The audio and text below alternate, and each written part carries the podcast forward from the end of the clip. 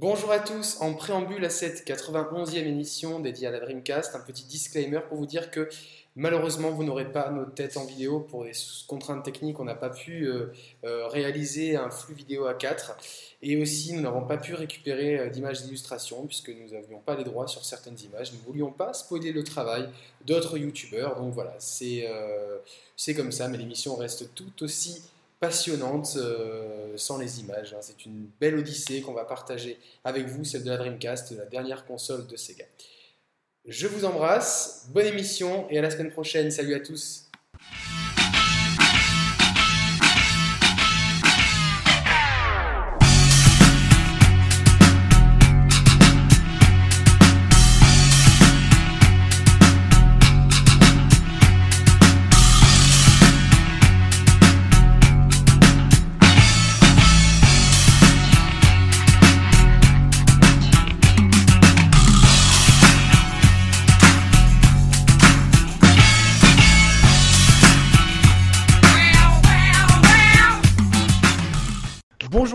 Bienvenue dans cette 91e émission des Share Players dédiée à la Dreamcast, la dernière console de Sega. Euh, une console mythique et pour en parler, je suis avec euh, trois invités. Alors, honneur au plus ancien, euh, qui, un invité récurrent, et mon ami Nico. Salut Nico, comment ça va?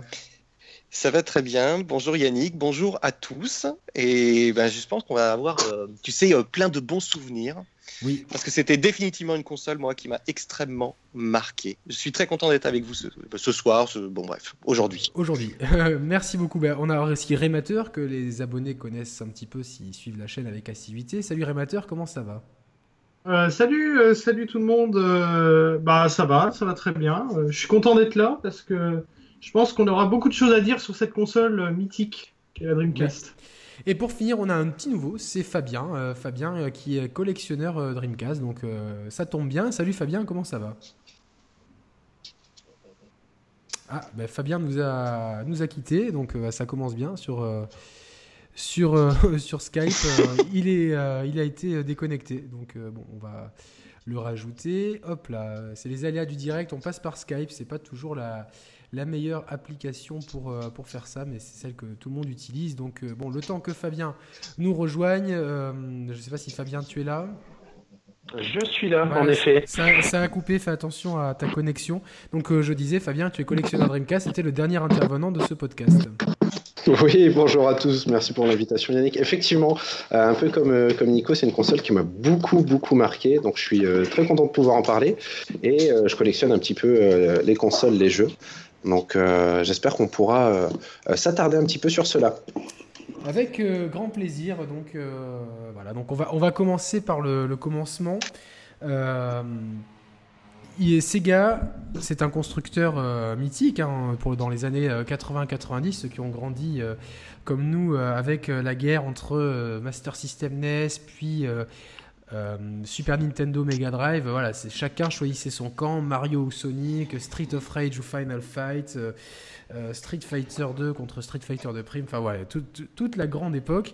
Et en 1994, euh, Sega sort la, Saturn, qui est une console qui euh, malheureusement aura un petit peu le cul entre deux chaises avec euh, des difficultés pour faire de la 2D et de la 3D convenablement. Donc c'est une console qui, aura du mal à, se lancer et surtout qui, aura, je pense, bavé de, des, errances de Sega en termes de marketing avec les, les, nombreux accessoires de la Mega Drive, le Mega CD et le 32X qui vont un petit peu sortir consécutivement au début des années 90 de façon très rapprochée et peut-être brouiller un petit peu le message sur les 32 bits. Euh, voilà, donc Sega pense prendre tout le monde de court en sortant en 94 la Saturn. Le problème c'est que derrière arrive la PlayStation et l'histoire vous la connaissez, roule au compresseur, des tonnes de jeux absolument merveilleux, des portages arcade de jeux Namco incroyables, là où Sega finalement n'a que le portage de jeux euh, Sega, ainsi que bon, quelques, quelques jeux hein, comme Panzer Dragon, Shining Force 3, etc.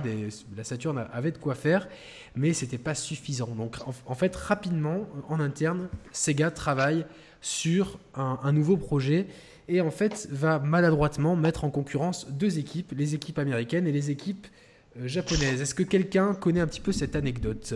Oui, alors moi j'ai des petites choses là-dessus. Alors c'est-à-dire que il faut savoir qu'avant, j'allais dire la, conception du projet Dreamcast, il y avait un projet Saturn 2 qui avait démarré en 95 avec en collaboration 3DO Company. Alors 3DO Company qui a fait voilà cette console fabuleuse qui s'est malheureusement vautrée. Et euh, il y avait une alliance avec euh, Alliance Semiconducteur Matsushita pour créer une nouvelle console qui finalement en fait deviendra un nouveau périphérique. Et en fait, ce périphérique, c'est le module qui s'appelle Eclipse, parce que Sega utilisait des noms de code euh, à base de d'astres et de planètes. Et le module Eclipse, en fait, c'était un projet 64 bits pour la Saturn, qui a été annulé en juin 97, et c'est à partir de là, en fait, que a démarré le projet Dreamcast avec euh, voilà les fameux euh, deux prototypes qu'a parlé Yannick. Oui, les deux prototypes, c'était euh, le Katana pour l'équipe japonaise et Black Belt pour l'équipe américaine. Et en fait, alors non, non, je, alors je te coupe parce que là j'ai les noms. Il faut savoir que les deux projets s'appelaient. Alors il y avait Black Belt effectivement Sega America et Dural pour Sega Japon. Ah oui, c'est ça, et c'est après que c'est devenu Katana, tout à fait, tout à fait. C'est après que c'est devenu Katana. Alors, euh, Black Belt, en fait, euh, c'était Sega America qui avait euh, construit le projet, donc ils avaient, ils étaient partis sur un PowerPC 603E et une carte 3DFX Voodoo 2.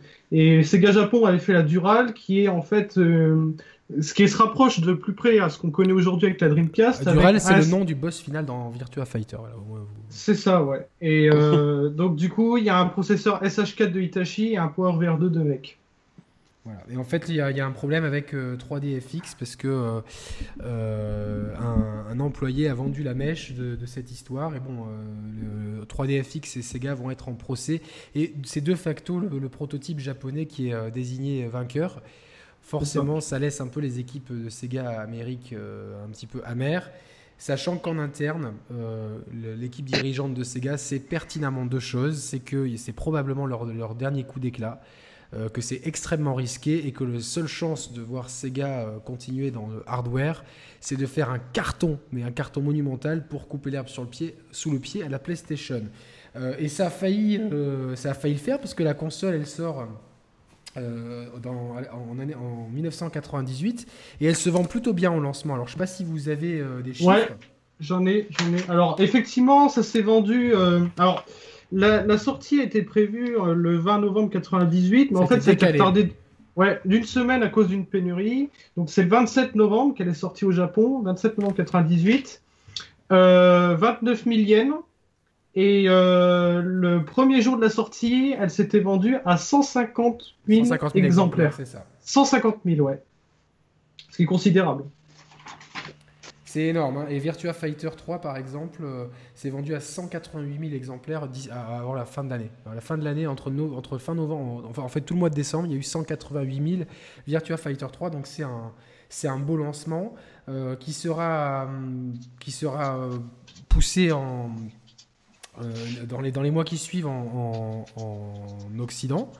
Là aussi, les lancements sont plutôt honorables, hein, puisque en, France, elle réalise 42 000 ventes le premier week-end. Donc c'est pas mal du tout hein, pour une console. Il faut se rappeler que le marché à l'époque était moins gros. Euh, je vais demander à Nico, tu l'as vécu comment ce lancement de console euh, de la Dreamcast? Alors écoute, je, l'ai vécu de deux façons. La, première, c'est que j'étais un inconditionnel de la Nintendo 64. Euh, forcément pendant, euh, pendant, tout, pendant quasiment toute la vie du 23 juin 96 euh, jusqu'à sa fin de vie avec Conquer Fur Days.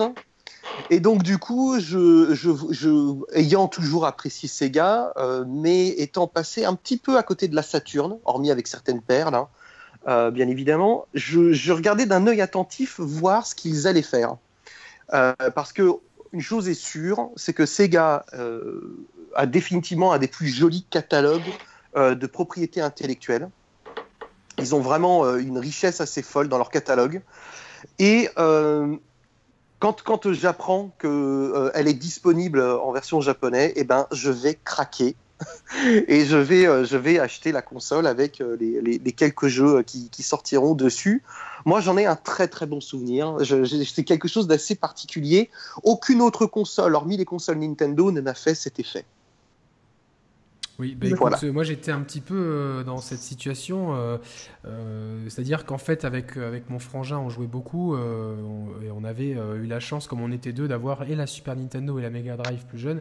On était quand même beaucoup plus Super Nintendo, mais on avait apprécié les licences Sega sur Mega Drive, notamment bah, Sonic, les trois Sonic, plus l'extension Sonic and Knuckles. C'est quand même des jeux qui, sans avoir le génie d'un Mario, arriver, je pense, à imposer le style que voulait imposer Sega et euh, je pense que ça fonctionnait très bien. Les, mythiques Streets of Rage, École Dauphin, donc les, licences Sega nous avaient quand même bien parlé. Puis sur la fin de vie, euh, on avait chopé euh, le 32X et le Mega CD et on, on s'était quand même bien éclaté sur, sur Virtua Racing qui était extraordinaire sur 32X.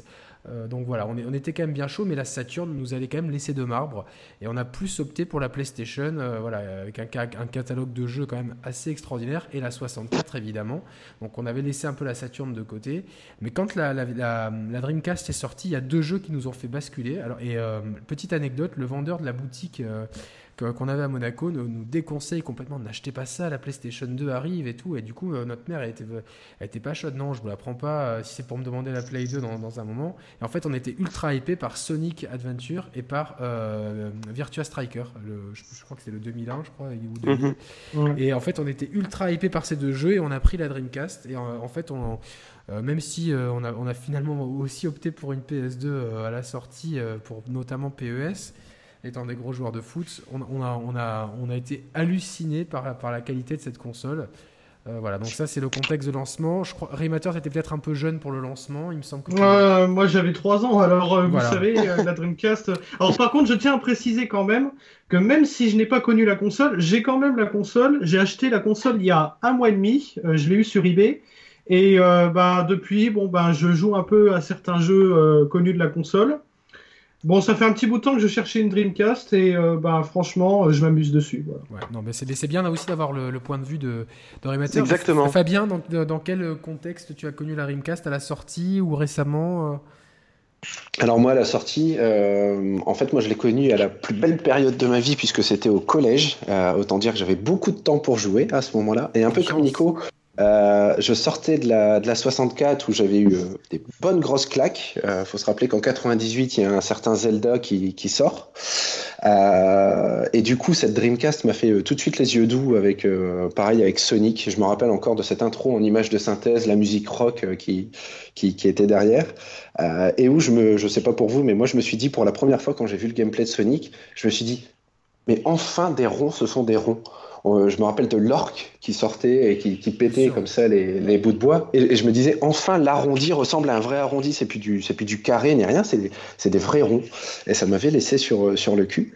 Euh, donc j'ai très très bons souvenirs euh, là-dessus. je voulais revenir aussi rapidement sur la sortie euh, où tu parlais euh, qu'elle a fait un, carton tout de suite, euh, ça fait écho au problème qu'il y a eu avec la, la Saturn. Tu disais qu'il y a eu des, problèmes de communication, c'était un peu calamiteux. mais déjà pour la Dreamcast, c'est le cas, puisqu'en fait, elle est en rupture très rapidement, vraiment très très rapidement au Japon, ce qui fait que les USA doivent attendre plusieurs mois. Je crois que c'est un truc comme 9 mois ou 10 mois. La, la, console est sortie le 9 septembre 99, 9999. 10 mois plus tard. Mm. Voilà, donc dix mois plus tard, et, euh, je, je, sais, on l'a estimé après coup, euh, Sega a perdu quelque chose comme 200 ou 300 000 ventes sur les, euh, sur les tout premiers mois de la machine. C'est assez mm. conséquent. donc déjà là, première erreur de, de, Sega sur la production. Dès le lancement. Ils ont, oui, ils ont eu. Bon, après, ça, c'est un petit peu. tous, les, tous les constructeurs ont un petit peu du mal avec ça. On parle souvent de pénurie organisée je suis pas trop. Euh, je, je, pense pas que ça soit organisé dans le cadre de Sega. En tout cas, au lancement en France, on a 12 jeux. Euh, on a bah, Sonic Adventure, qui est vraiment le, Sonic euh, qu'on avait peut-être attendu sur Saturn et qui n'est jamais arrivé. C'est le premier vrai Sonic depuis Sonic and Knuckles, donc sur Mega Drive, qui est un jeu qui aujourd'hui encore est classé comme les meilleurs Sonic. Alors, c'est le premier Sonic en 3D il est vraiment pas exempt de défauts. Quand on le reprend après coup, c'est vrai qu'il y, a y a certains passages qui sont, à mon sens, indigestes, mais il y a aussi certains moments de grâce et ça a permis aussi de, développer un petit peu le, lore de Sonic, mais euh, dans des proportions qui seront après euh, peut-être trop grandes, puisque je pense que la licence s'est fait un petit peu dépasser par. Euh, n'a jamais réussi à retrouver la, grandeur de ce jeu-là, malgré, qui malgré ses défauts est un, est un bon jeu. Ensuite, on avait Power Stone de Capcom, Sega Rally 2, qui lui, ça, aussi je l'ai chopé au lancement, c'était une, énorme tuerie. On avait vraiment l'impression. Alors, c'est marrant parce que depuis, depuis qu'on est petit, on nous dit toujours l'arcade à la maison. Ça a commencé avec Street Fighter 2 sur Super Nintendo. Ouais, on a l'arcade à la maison. Mais là, franchement, Sega Rally 2, c'était vraiment la bande d'arcade. C'est vraiment le truc en 3D. C'était euh, une énorme baffe. On avait Blue Stringer, Dynamite Cop, Virtua Fighter 3, euh, Millennium, Incoming, Monaco Grand Prix Simulation 2, Tokyo Challenge Highway, ou Tokyo Highway Challenge, Trick Style, et Ready to Rumble, qui était un. Vous vous rappelez du jingle Ready to Rumble? Enfin, c'était un jeu de boxe un peu déjanté qui, qui aujourd'hui, si vous le prenez en main, n'aura pas trop d'intérêt à l'époque, c'était un peu le Toshinden en fait de la, de la, de la, de la Dreamcast. C'est le jeu qui, sur le moment, c'est un gros effect. Avec les années, ça fait un peu plus mal. Voilà, donc euh, au lancement, avec la machine, qu'est-ce que tu as pris, Nico? Euh, Écoute, moi j'ai tout pris. Euh, parce que comme je te disais, le truc c'est que j'ai fait un all-in. Parce qu'en fait, j'ai eu au, au, launch japonais et il n'y avait pas autant de jeux au launch. Euh, et il y a certains jeux que, qui, n'étaient pas disponibles. Par exemple, je pense à Mechanics, par exemple, euh, qui est un des jeux que j'ai eu entre. Euh, j'ai tout eu à terme en fait. J'ai joué énormément. C'était un petit peu, comme on disait tout à l'heure, c'est définitivement une période de ma vie où j'avais beaucoup de temps pour jouer. Et donc du coup, j'ai eu une chance extraordinaire avec un copain à l'époque où on a retourné l'intégralité du catalogue Nintendo 64 et euh, l'intégralité du catalogue Dreamcast en fait. On achetait un jeu, on le revendait, on échangeait, on, on, s'est retrouvé à avoir, je sais pas, 7 ou 8 VMU. Euh, bref, on a quasiment joué à tout. Si je devais en, sélectionner euh, 3 par exemple, qui m'ont marqué au launch, je dirais définitivement Sonic Adventure, qui est pour moi le meilleur Sonic. Euh, même s'il a des défauts, ouais, ouais, pour moi c'est le meilleur Sonic. Tu, tu, sens que Sega était en train d'investir sur une vraie équipe. C'est-à-dire que aujourd'hui, ils sont dans une optique de propriété intellectuelle. C'est-à-dire que ça passe de Red Big Button à passant euh, par des équipes internes à gauche, à droite. en fait, les créateurs, euh, la plupart sont partis chez Nintendo d'ailleurs, sur euh, Super Mario Galaxy 1, parce que Sega n'a pas réussi à tenir ses équipes. Et Sonic Adventure est le début d'une réflexion collective en interne chez Sega Japon de se dire comment on peut faire ce que fait Nintendo avec Mario, retrouver une qualité euh, que l'on n'a plus euh, depuis Sonic 1, 2 et 3 depuis la, Mega Drive, Master System. Et donc, du coup, tu sens que ce Sonic va vraiment au fond des choses, même s'il y a plein de petits défauts. Je pense que c'est parce qu'il le voulait au launch. Euh, et que du coup, il y a, y, a, y a, tout une passage sur le, le QA est pas terrible. Il y a plein de choses qui n'ont pas été faites correctement, mais le jeu est là. Donc définitivement, ce, ce Sonic Adventure est extrêmement marquant euh, pour moi. Je parlerai de Blue Stinger, qui, est, qui fait office d'un petit peu de petit canard. Euh, parce qu'on n'en parle pas souvent, c'est une sorte de, de, de trip euh, action, euh, survival, un peu genre Resident Evil. Ouais. Avec, je connais pas du tout, tu vois avec des bonnes idées en fait, avec des bonnes idées, qui a, qui, a, qui a, une histoire à lui, qui a un ton à lui, et puis euh, PlayStation a son Resident Evil. Euh, euh, on ne connaît pas encore le deal et l'arrivée de Code Veronica à ce moment-là. Donc Blue Stinger arrive à ce moment-là. Et puis le troisième jeu qui m'a vraiment marqué du launch, c'est étant amoureux de Smash Bros. de Smash Bros. sur N64, je vois arriver Power Stone et je me dis putain ça c'est la classe. J'ai kiffé. Voilà les trois jeux qui m'ont marqué au début de la machine. Très bien. Euh, donc, et toi, euh, Fabien, tu, donc, tu l'as eu aussi à la sortie, c'est ça? Parce que tu nous as pas précisé. Tu disais que tu l'as eu au collège, mais ça correspond à la sortie. Oui, ouais, tout à fait. Je l'ai eu à la sortie? Euh, alors c'était Power Stone, le jeu sur lequel j'ai passé le plus de temps. J'avais pris Power Stone et, Sonic Adventure et, et, Power Stone, on l'a squatté avec mes frères, mais pendant des, des semaines. Euh, le cara design était génial, les métamorphoses sur lesquelles on pouvait envoyer des, des, des, des pouvoirs, c'était grandiose. C'était c'était effectivement l'esprit de l'arcade, enfin chez nous, enfin pour de vrai, enfin joli comme on le voyait dans les salles d'arcade, etc. On n'avait plus rien à envier à, ces bornes-là. Euh, et, ouais, vraiment, je me suis éclaté sur Power Stone. Alors bon, euh, la Dreamcast, c'est aussi la première euh, console de salon à nous proposer de jouer en ligne. alors ça, malheureusement, par rapport à, à... j'avais pas internet chez moi, donc je n'ai jamais pu jouer en ligne avec la Dreamcast. Est-ce que Fabien ou Nico, vous avez pu jouer en ligne sur la Dreamcast? Vas-y Fabien, commence, je t'en prie. c'est très gentil. Euh, alors, oui, j'ai pu jouer en ligne euh, sur, sur la Dreamcast, mais seulement à Chouchou Rocket, qui était au demeurant génial. Euh, mais vu les prix de, de la connexion à l'époque, etc., lorsqu'on a reçu la première facture, une, fois qu'on avait lancé Chouchou Rocket, les parents ont vite mis un haut en disant pop, pop, pop, pop, on, va, on va arrêter ça là. Et du coup, j'ai eu que, que Chouchou Rocket, mais qui était quand même déjà sympathique. C'est-à-dire, on pouvait, je me souviens, alors Chouchou Rocket, je ne sais pas si vous le situez tous, un petit jeu avec les souris, les chats, on avait créé un parcours, voilà, euh, qui était vraiment un bon jeu de réflexion. Et, euh, et, on pouvait comme ça aller chercher les stages des autres, essayer de se challenger et compagnie. Alors il n'y avait pas de micro à l'époque, il n'y avait pas, il y avait pas d'interface euh, particulière pour pouvoir euh, échanger, mais on pouvait comme ça récupérer les créations, se challenger sur des, sur des temps et, et c'était pas mal du tout. Je ne sais pas si toi, Nico, tu as eu une, expérience un peu plus. Euh, alors, j'ai joué, j'ai joué à, Chouchou Rocket en, ligne euh, très peu, très peu. J'ai pas beaucoup de souvenirs, 3-4 fois peut-être. Euh, par contre, j'ai joué en ligne à Fantasy Star. qui était sorti au Japon, sorti au Japon. On avait été jouer chez un copain, on avait joué à ça, je sais pas, plusieurs jours. Euh, c'est un souvenir lointain, ça ne m'a pas spécialement marqué. Euh, parce que je n'étais pas, forcément attiré par le online, mais je me souviens avoir joué plusieurs fois à Fantasy Star Online. Et c'était vraiment très pénible pour se connecter. Très très très pénible pour se connecter. Je ne sais plus comment il faisait exactement, mais c'était très pénible. Mais il y avait un CD, il y avait le, le CD Keyrom à, lancer à chaque fois avant. Euh, T'arrivais sur une interface, puis après il fallait relancer le jeu. C'était assez pénible. Windows, non C'est ça? Il y avait ce qu'il y a eu un partenariat avec Windows. Il y a eu un partenariat avec euh, Microsoft ouais, pour euh, apporter Windows CE, qui est une version euh, compacte de Windows. Mais mm. ça a permis justement d'améliorer les, les, portages, notamment faciliter les portages PC sur la console. Voilà. Mais si je pourrais revenir juste euh, deux petites choses sur le, online, euh, il n'y a pas si longtemps, euh, alors c'est possible de le faire chez vous.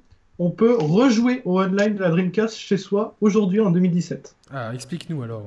Alors c'est possible parce que moi du coup j'ai j'ai pu le faire, j'ai pu tester donc le online de la Dreamcast 17 ans, plus de 17 ans après la sortie, enfin 18 même. Et donc l'opération en fait elle est assez simple. Euh, c'est-à-dire que fin 2015, euh, un groupe de hackers euh, a sorti le DreamPie.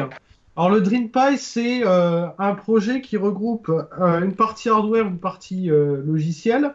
Alors ça consiste tout simplement à, ce que vous achetez un Raspberry Pi. Alors pour ceux qui savent pas ce que c'est qu'un Raspberry Pi, c'est un petit ordinateur qui, tient dans une poche. Enfin, c'est ça a la puissance à peine d'un smartphone. Hein. C'est assez peu puissant, mais ça fait pas mal de choses. Ça rend pas mal de services. Et moi, j'ai utilisé mon Raspberry Pi sur la Dreamcast. Donc, vous installez le logiciel DreamPi. Donc, vous mettez ça sur la, la carte SD, ça se fait tout seul. Vous n'avez rien à configurer. Vous mettez la carte SD dedans. Vous branchez votre Dreamcast euh, donc sur le port modem euh, à l'arrière de la console avec un câble téléphonique et vous le reliez sur un modem que vous mettez en USB donc sur le Raspberry Pi. Donc en fait, vous reliez votre Raspberry Pi à la, console et le Raspberry Pi, vous le reliez en filaire, en Wi-Fi, peu importe. Et en fait, ben, le Raspberry Pi, euh, il ne sert juste qu'à faire un, un, espèce de pont pour se connecter euh, à Internet. La Dreamcast est branchée euh, directement au Raspberry Pi ou elle est branchée à un modem qui est branché au Raspberry Pi? Elle est branchée à un modem qui est branché au Raspberry Pi. Donc il faut un modem quand même, voilà. Il faut un modem, c'est un modem USB, ça se trouve facilement à 9 euros, un modem USB. Et donc du coup, les mecs, en fait, ont on fait tout un système qui permet de reprendre comment été foutu le online de la Dreamcast. Alors là, par contre, je sais pas comment ils ont fait, mais ils sont forts. Et ils ont réussi donc à, l'amener sur leur propre serveur. Et donc, vous pouvez jouer à tous les jeux de la Dreamcast qui proposent le online. Euh, la dernière fois, j'avais essayé Chouchou Rocket, ça marche du tonnerre. Et donc, euh, bah, il suffit de configurer la première fois l'accès, puis vous avez à tout, accès à tout. C'est vachement bien. D'accord, bah, c'est Fantasy Star euh, Online hein, qui est, qui est peut-être le, plus euh, représentatif, je pense, de, de, de, cette, de cette, époque. Euh, mais bon, moi, je, malheureusement, comme je vous l'ai expliqué, je n'ai jamais pu tester, tester ce jeu. Pour ceux qui l'ont testé hier ou aujourd'hui, est-ce que c'est un bon jeu? Vous bousculez pas. Pardon? Vous bousculez pas. Ça a coup, ça. Non, non, je sais, mais ça a coupé. c'est pour ça. Je parlais de Fantasy, Star. Est-ce que tu as beaucoup joué finalement, Nico? Non, attends. Franchement, ce serait extrêmement déplacé de ma part de dire que j'ai beaucoup joué à Fantasy Star Online. j'ai joué un petit peu, je sais pas, une quarantaine, une cinquantaine d'heures à tout casser. Je te dis, on y a joué plusieurs journées chez un copain et on était un peu des hardcore, un peu zinzin. Euh, donc non, euh, c'est bien évidemment des années-lumière d'Ultima ou, euh, ou de, World of Warcraft, mais il y avait, c'était le balbutiement, donc il y avait quelque chose de super futuriste de, du fait de jouer en, en fait, avec en ligne pardon, avec la console. mais de là à dire c'était un jeu incroyable, je, ne pourrais pas te dire ça parce que je, je, je, voilà, je, suis, je suis personne pour te dire un truc pareil. Je pense qu'il y a des méga hardcore du jeu, parce que le jeu a duré très très mm. très longtemps au Japon, si je ne dis pas de bêtises. Bien sûr. Et ça a été repris en plus après sur GameCube. Euh, ouais. Euh, donc euh, je sais qu'il y, a une, il y a quand même une communauté très solide et ça se trouve dans les auditeurs de, de la chaîne, euh, il y a des méga hardcore de Fantasy Star. Donc voilà, je, je, je m'abstiendrai de dire si le jeu est bon ou pas. Bon, alors euh, voilà, c'était en tout cas une console qui était peut-être euh, trop en avance, qu'on était beaucoup à pas avoir Internet ou avoir les parents qui refusaient qu'on branche la console à Internet, ce qui fait que forcément, bah, euh, ça, a limité nos souvenirs de gamers sur le online, en tout cas pour malheureusement une grande frange de la, de la population qui avait de la Dreamcast. On a profité de la Dreamcast autrement, alors que vraiment ils avaient beaucoup misé là-dessus. Au final, bon, bah, il n'y a, a, pas énormément de jeux qui ont bénéficié de, du online. Je ne sais pas s'il y en a d'autres, parce que moi, c'est vrai que c'est une, une, fonction qui ne m'intéressait pas, étant donné que j'avais pas Internet. Tu, Fabien, est-ce que, est que tu nous, à part Chouchou Rocket et, euh, et Fantasy Star, est-ce que tu as d'autres euh, jeux massifs? Ouais. Alors, il y, en avait quelques-uns. Il y avait Bomberman qui avait une édition euh, online, qui s'appelait Bomberman Online d'ailleurs. on a Quake 3 Arena qui était sorti vraiment grâce au online sur, sur, sur Dreamcast.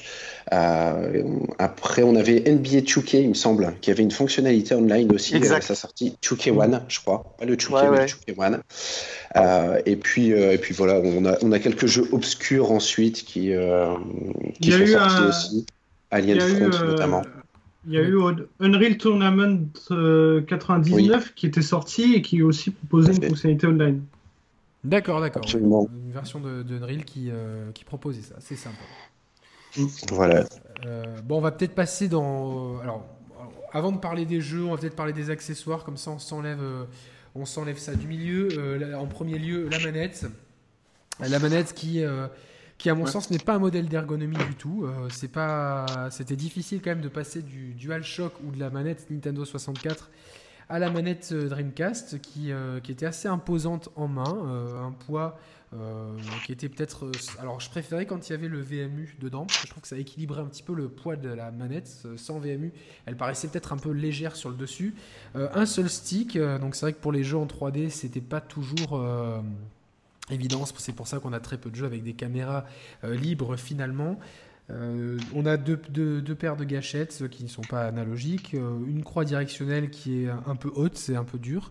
Après, quatre boutons en façade, euh, filaire, un bouton start, et donc le VMU qui est cette carte mémoire. C'est très inspiré de ce qu'ils voulaient faire en arcade et ce qu'ils, je crois qu'ils ont fait en arcade.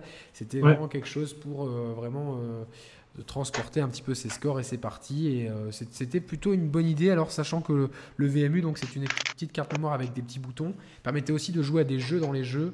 Euh, notamment sur, euh, sur Sonic Adventure, il y avait des petites créatures là, qu'il fallait, dont il fallait un peu s'occuper, ça faisait légèrement Tamagotchi. Euh, vous avez quelle opinion sur la manette, Nico, Rémateur et Fabien Vernier alors, effectivement, la manette, je trouve que c'est une belle époque parce que il y a encore de l'originalité, ce qu'on peut reprocher un petit peu maintenant quelque part. Euh, les manettes entre 64 et Dreamcast sont vraiment définitivement des manettes originales. Ils ont essayé des choses. Des choses ont marché, des choses ont moins bien marché. Donc voilà, il y a quand même ce côté positif. Moi, j'en ai un bon souvenir, euh, hormis sur certains jeux, notamment les jeux de, fight 2D.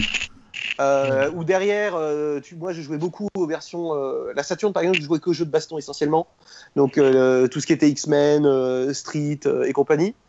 Et là, du coup, par exemple, de jouer sur un, un Sword euh, ou jouer, euh, je sais pas, sur un SNK ou un Capcom versus SNK par exemple, avec cette euh, croix directionnelle absolument abominable qui te défonçait les pouces. Ouais, c'est vrai. c'était vraiment d'une violence sans nom, euh, du moins les premières semaines, parce qu'après tu, tu passes au stick, mais au début tu commences toujours avec une manette. Et moi j'ai joué pendant des années qu'à des jeux quasiment Castric 3 à la manette, je peux t'assurer. À la manette, ouais. J'ai la peau du pouce gauche qui est, à mon avis, j'ai plus d'empreinte digitale. Là, je peux, je peux commettre un larcin et pas me faire choper, quoi, je pense. En tout cas, c'était voilà, c'était vraiment voilà ce côté. et le, le VMU, c'était original quand même. Le VMU, c'était très original, c'était très sympa. Il y avait le petit Tamagotchi, machin. Il y avait des petits trucs très cool. Moi, je trouve que la manette était, euh, était assez fun, euh, solide, robuste. Euh, Est-ce que la console n'était pas, par exemple? Pour, Quand je bossais en boutique de jeux, je crois que c'est définitivement avec la PlayStation 1 et PlayStation 2 les trois consoles qu'on a eu le plus en retour. Ah des, des, consoles extrêmement fragiles, notamment la lentille de, de, de la Dream je peux confirmer, je peux confirmer, la mienne euh, a vraiment du mal sur certains jeux. Je crois que j'avais lancé Crédit Taxi. Euh, Et il passe pas une fois sur, bah, une fois sur 30, euh, bah, j'ai des problèmes. C'est-à-dire que globalement, j'ai des textures qui a du mal à charger. Alors, des, des mmh. fois, mon taxi, il roule dans le vide. Enfin, c'est voilà. Une console globalement euh, assez fragile. C'est pour ça que c'est une grande difficulté d'avoir une console qui fonctionne aujourd'hui euh, euh, parfaitement, parce qu'il y en a très très peu, à moins d'acheter une neuve. mais bon, c'est pas évident non plus. même si sur eBay on trouve tout. Bref, pour conclure autour de la manette, moi je trouve que c'était un, ovni très sympa. avec ses défauts, notamment les deux gâchettes. par exemple, sur Shenmue, quoi, c'était pas forcément très agréable de, de, diriger Ryo Azuki. Voilà. Brièvement, Rémateur et puis Fabien Ouais, euh, bon, moi j'ai la manette Dreamcast entre les mains là en ce moment, parce que j'ai ma Dreamcast à ma portée de main. Euh, globalement, euh, je trouve que c'est plutôt une bonne manette. Alors, c'est vrai que la croix elle est dure, euh, ça c'est clair, euh, on se décape les doigts là-dessus. Euh, après, je trouve que l'idée du VMU c'est vraiment une, une idée très sympathique. C'est, pour moi, c'est le pied de la console. C'est vraiment un truc original qu'ils ont réussi à créer là-dedans. Et euh, je, rajouterai peut-être une petite anecdote quand même sur la manette de Dreamcast, c'est qu'elle s'inspire quand même d'une manette qui a été faite pour la Saturn.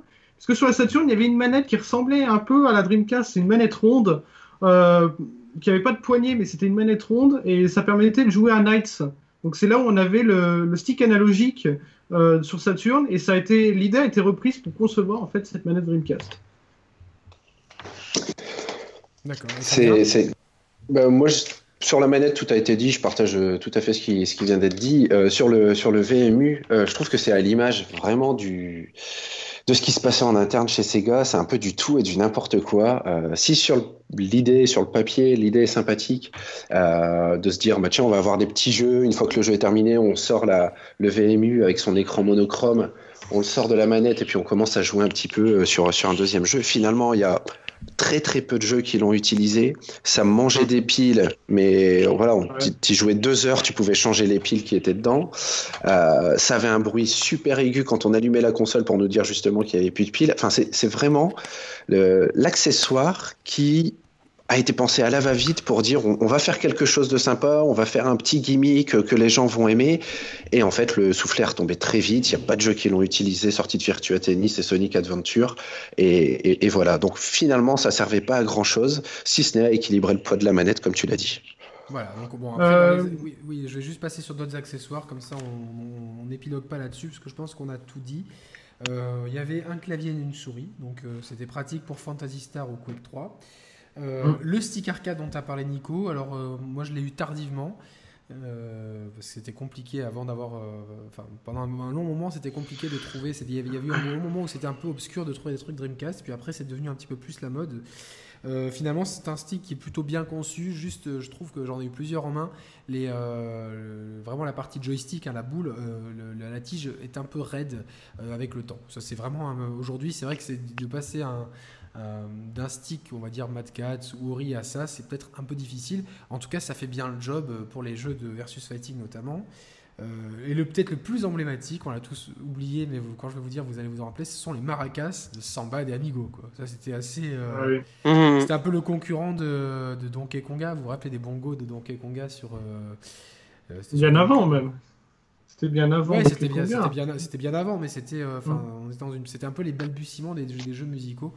Voilà, mm. donc après on peut. Euh, on, avait. Euh, bon, il y avait aussi un, gun, le Dreamcast Gun, qui a été utilisé dans House of the Dead 2. C'était pas, très, pas terrible. Puis on a eu une petite caméra. Enfin, il y a eu pas mal d'accessoires après, comme chaque console. On va pas revenir en détail là-dessus. Il y a aussi le fishing controller pour jouer à. C'est Bass Fishing. Exactement, mais il était compatible aussi avec Soul Calibur et Virtua Tennis. Ouais. bon, c'était assez rigolo. Donc là, et le, design de la console, moi je le trouve assez, assez, intemporel, on va dire. C'est une console qui est. Euh, je, trouve un peu dans la lignée de la Super Nintendo, dans, les lignes et les proportions. Je trouve moins peut-être euh, compliqué à, accepter sur la durée que d'autres machines. La première Xbox notamment, ou, la Nintendo 64, là je vais pas me faire que des amis. Mais euh, voilà, je trouve, je trouve le design assez neutre, assez passe-partout et finalement assez bien. Sachez notamment que le logo n'est bleu qu'en Europe. Il est orange euh, aux États-Unis et rouge au Japon. Oula, euh, voilà. Donc on va passer sur les jeux. Euh, donc là, je vais. juste petite petite aparté quand même. je voulais faire une petite aparté un petit peu rapidement parce qu'on parlait des accessoires, mais il y a eu quand même des accessoires qui ont été annulés et je pense qu'il y a eu il y, eu des accessoires qui annulés qui mériteraient quand même un peu le détour d'être un, peu parlé. Euh, notamment, il y avait un projet sur la Dreamcast de faire un lecteur zip. Alors, euh, si vous savez pas ce que c'est qu'un lecteur zip, c'est un lecteur de disquette amélioré euh, qui existait à l'époque. Et ils voulaient en faire un sur la console, qui scriptait sous la console en fait. Ça devait sortir à l'automne 2000, ça n'a jamais été sorti vraiment. Et en fait, ça servait pour, de support mémoire additionnel. Et il y avait deux prises USB dessus. Et en fait, ça servait aussi pour avoir des extensions pour les jeux. C'était un peu le DLC avant l'heure. Notamment pour Quake 3. Notamment pour Quake 3, ouais. Et euh, en fait, c'est jamais sorti ce, truc-là. Parce que, voilà, à cause de la mort de la Dreamcast et tout ça. Et en fait, ça ressemble un petit peu à ce qui existait euh, pour la Nintendo 64 qui s'appelait le 64DD. Voilà, donc, Après, il y a eu ce, lecteur-là. Moi, j'ai toujours eu ce. Enfin, surtout avec du recul, c'est vrai que ces accessoires pour les consoles euh, n'ont jamais vraiment bien fonctionné. C'est très compliqué à, à marketer. il a, et même quand Nintendo a sorti le Wii Motion Plus, qui est vraiment la, la, version définitive de la Wiimote, je trouve que c'était compliqué à marketer parce que tout le monde avait déjà des Wiimotes et là d'un coup on nous dit finalement voilà l'accessoire finalisé il est là. C'était un peu le même problème pour le Sega CD, pour le 32X. C'est, je pense que ça aurait été bien d'avoir ça, mais ça aurait touché un marché de, niche finalement. Euh, mais bon, on, voyait quand même l'esprit novateur de Sega qui avait bien compris que le jeu PC apportait quelque chose et euh, pouvait avait un style qui allait peut-être euh, ensuite sur la génération d'après un peu se, globaliser. je pense que Sega avait compris d'où venaient finalement les tendances à venir. Je pense qu'ils étaient plus novateurs que Sony et Nintendo à ce moment-là et ça, ça va se ressentir dans pas mal de jeux parce qu'on alors pour passer maintenant sur le chapitre des jeux, je pense qu'on peut. Euh, il y a plusieurs grandes familles de jeux. Il y a les portages arcade made in Sega. Il y a les jeux euh, Sega euh, spécialement dédiés à ça il y a les jeux de combat, il y a les ovnis, et puis il y a les, jeux euh, multi-supports. Euh, voilà, on peut catégoriser ça un petit peu comme ça si on est un peu vulgaire. Euh, on va peut-être qu'on va commencer par les portages arcade parce que c'est peut-être là où elle nous a toutes, toutes mis une claque. J'ai parlé tout à l'heure de Sega Rally 2, mais comment ne pas être impressionné par un jeu que tu as cité tout à l'heure, Amateur, Crazy Taxi? Est-ce que ah. ce, jeu nous a, enfin, alors moi en tout cas, il m'a mis une, une telle claque. Je l'avais vu en arcade et je l'ai vu tourner en magasin j'en revenais pas, c'était pareil, quoi. C'était vraiment. Euh, donc, du coup, tout de suite, alors même si les, les qualités du DIC, elles sont aujourd'hui euh, discutables sur le long terme, puisqu'on c'est un jeu dont, on peut rapidement faire le tour euh, finalement, mais un jeu qu'on prend toujours plaisir à prendre en main. Nico, tu, tu, as, tu as un bon souvenir de Crazy Taxi? Ouais, exactement. Crazy Taxi, c'est un jeu que j'ai découvert en borne d'arcade. quand j'étais gamin, donc quelques années avant, peut-être, je sais pas exactement, mais avant la Dreamcast, c'est sûr. Euh, et euh, quand le jeu est arrivé sur console avec euh, la, BO d'Offspring, j'étais un peu comme un dingue. Attends, parenthèse, la BO d'Offspring qui a été supprimée des remakes, enfin des portages PS. Ouais, ils ont plus les droits. ah ouais. Le jeu, en fait, tu te rends compte que le jeu perd tout son intérêt. Parce que c'était la BO d'Offspring qui, qui, nous mettait une patate de, de malade. Quoi. Carrément, sachant que l'intérêt déjà du jeu est très limité, comme, tu le disais. Euh, à l'époque, j'ai envie de te dire, peut-être qu'on se satisfaisait de moins, on était peut-être moins euh, gourmand qu'on est aujourd'hui, probablement. Euh, en tout cas, très très très bon jeu. Après, dans les jeux d'arcade, ben, bien évidemment, Sega Rally, quelle, claque, Virtua Fighter 3, même si la version arcade était à mon sens un peu meilleure. Qu'est-ce que je pourrais te dire Je te dirais plutôt, moi, ah, si, si, il y en a un qui m'avait fait assez halluciner, c'est le F1, le Ferrari. Ah oui. le, jeu 355 Challenge. Exactement. Exactement, merci. J'avais mangé le, son nom. Qu'est-ce qu'il était bon? Franchement, c'était vraiment un très très bon jeu de course. Euh, et je te dirais plutôt le jeu euh, que j'ai attendu, les deux jeux que j'ai attendus, qui ne sont jamais arrivés. Il y avait Top Skater et Scud Race. Alors Top Skater, c'était, euh, alors si je me souviens bien, Nico, c'était un jeu de skate qui était sorti en bande d'arcade avec un skate.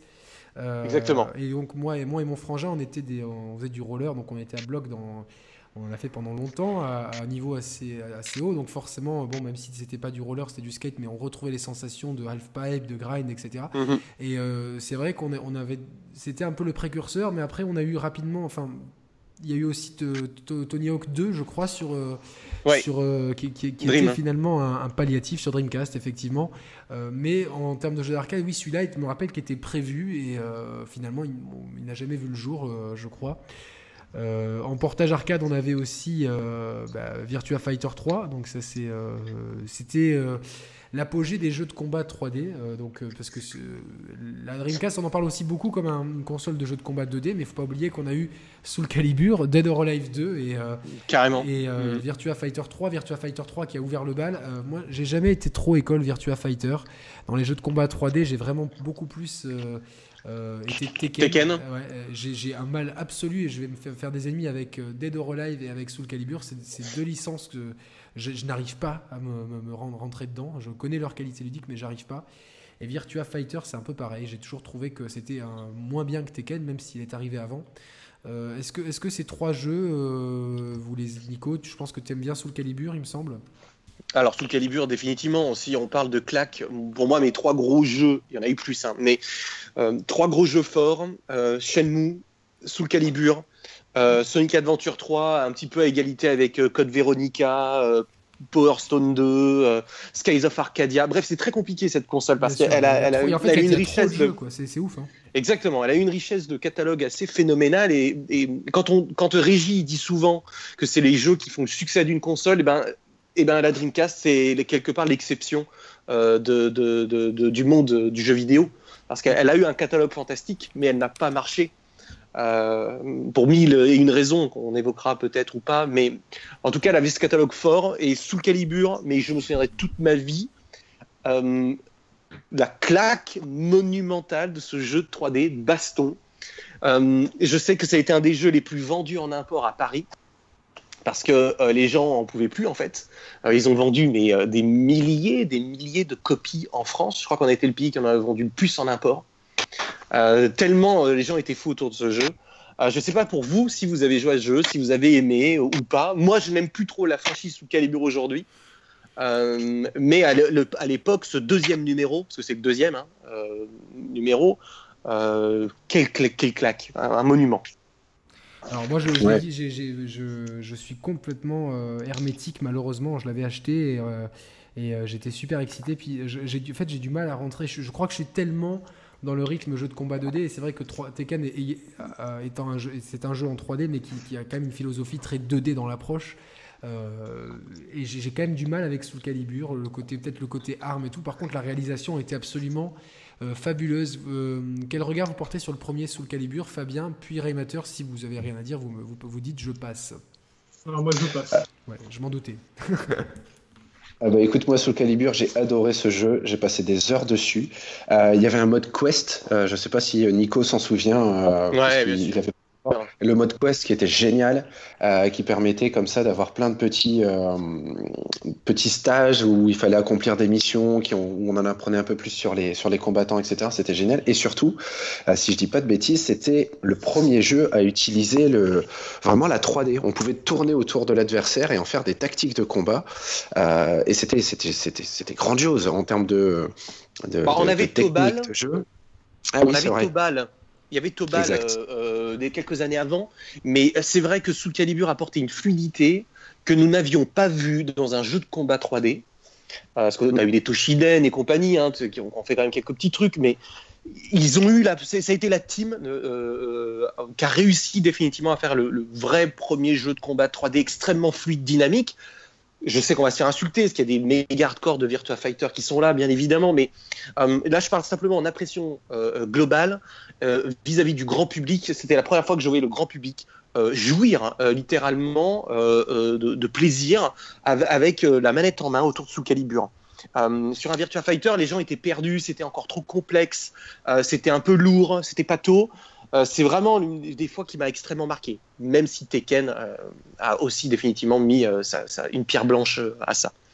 Il y avait une émulsion en fait entre toutes ces licences qui, qui empruntaient l'une à l'autre, qui, qui, ont un peu vécu ce qu'a vécu le, versus fighting en 2D quelques années auparavant. C'est-à-dire qu'il y avait une espèce de surenchère, tiens moi j'ai implémenté ça, moi j'ai fait ça. Donc finalement le, le, jeu de combat 3D a vraiment connu son âge d'or dans, cette période-là. Et la Dreamcast a été peut-être pas la machine la plus abreuvée de jeux de combat 3D, parce qu'elle a peut-être eu plus de jeux de combat 2D. En tout cas, elle a eu les meilleurs échantillons avec Soul Calibur, Virtua Fighter 3 et euh, Dead or Alive. Manque plus que Tekken, qui était à l'époque une exclusivité euh, PlayStation. Mais on était quand même dans un esprit euh, voilà, très.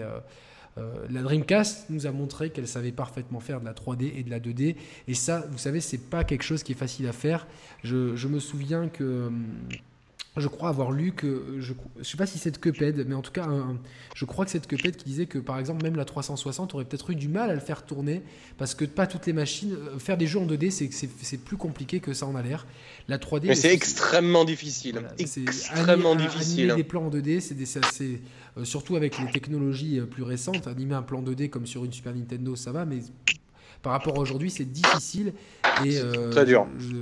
Pas toutes les machines, en tout cas aujourd'hui évidemment, euh, avec les, puissances qu'ont les consoles, on peut plus ou moins tout faire. Par contre, de ces machines-là de l'époque, euh, la PlayStation 2 n'était pas si à l'aise que ça dans la 2D, si vous vous souvenez bien bien sûr, bien sûr. C'est pour ça, et c'est pour ça que certains jeux n'ont pas vu le jour tout de suite. Euh, notamment, euh, beaucoup de gens se demandent pourquoi on n'a pas eu plus de Street Fighter pendant un moment donné sur console, tout simplement parce que les consoles n'étaient pas capables de faire tourner des jeux. La PlayStation 1 ne pouvait pas faire tourner Street Fighter 3 First Strike. Et il y a eu des compromis faits sur, la version qui est en bundle euh, sur PS2 et Xbox One, c'est Xbox première du nom. C'est la version Dreamcast qui est peut-être la plus. c'est pas une arcade perfecte, mais elle est la plus aboutie en termes d'animation, etc. Donc euh, voilà, la, Dreamcast, il faut saluer, son architecture qui, était, euh, qui permettait d'avoir des jeux 3D et 2D absolument euh, merveilleux. Donc on, a parlé de Crazy Taxi, on a parlé de Soul Calibur, on a parlé de Virtua Fighter. Il y a eu des jeux un petit peu ovni aussi, et on a parlé de Chouchou Rocket tout à l'heure, mais il y avait aussi euh, putain, là, d'un coup, j'ai un, énorme trou, ça va me revenir le jeu de danse Space Channel 5.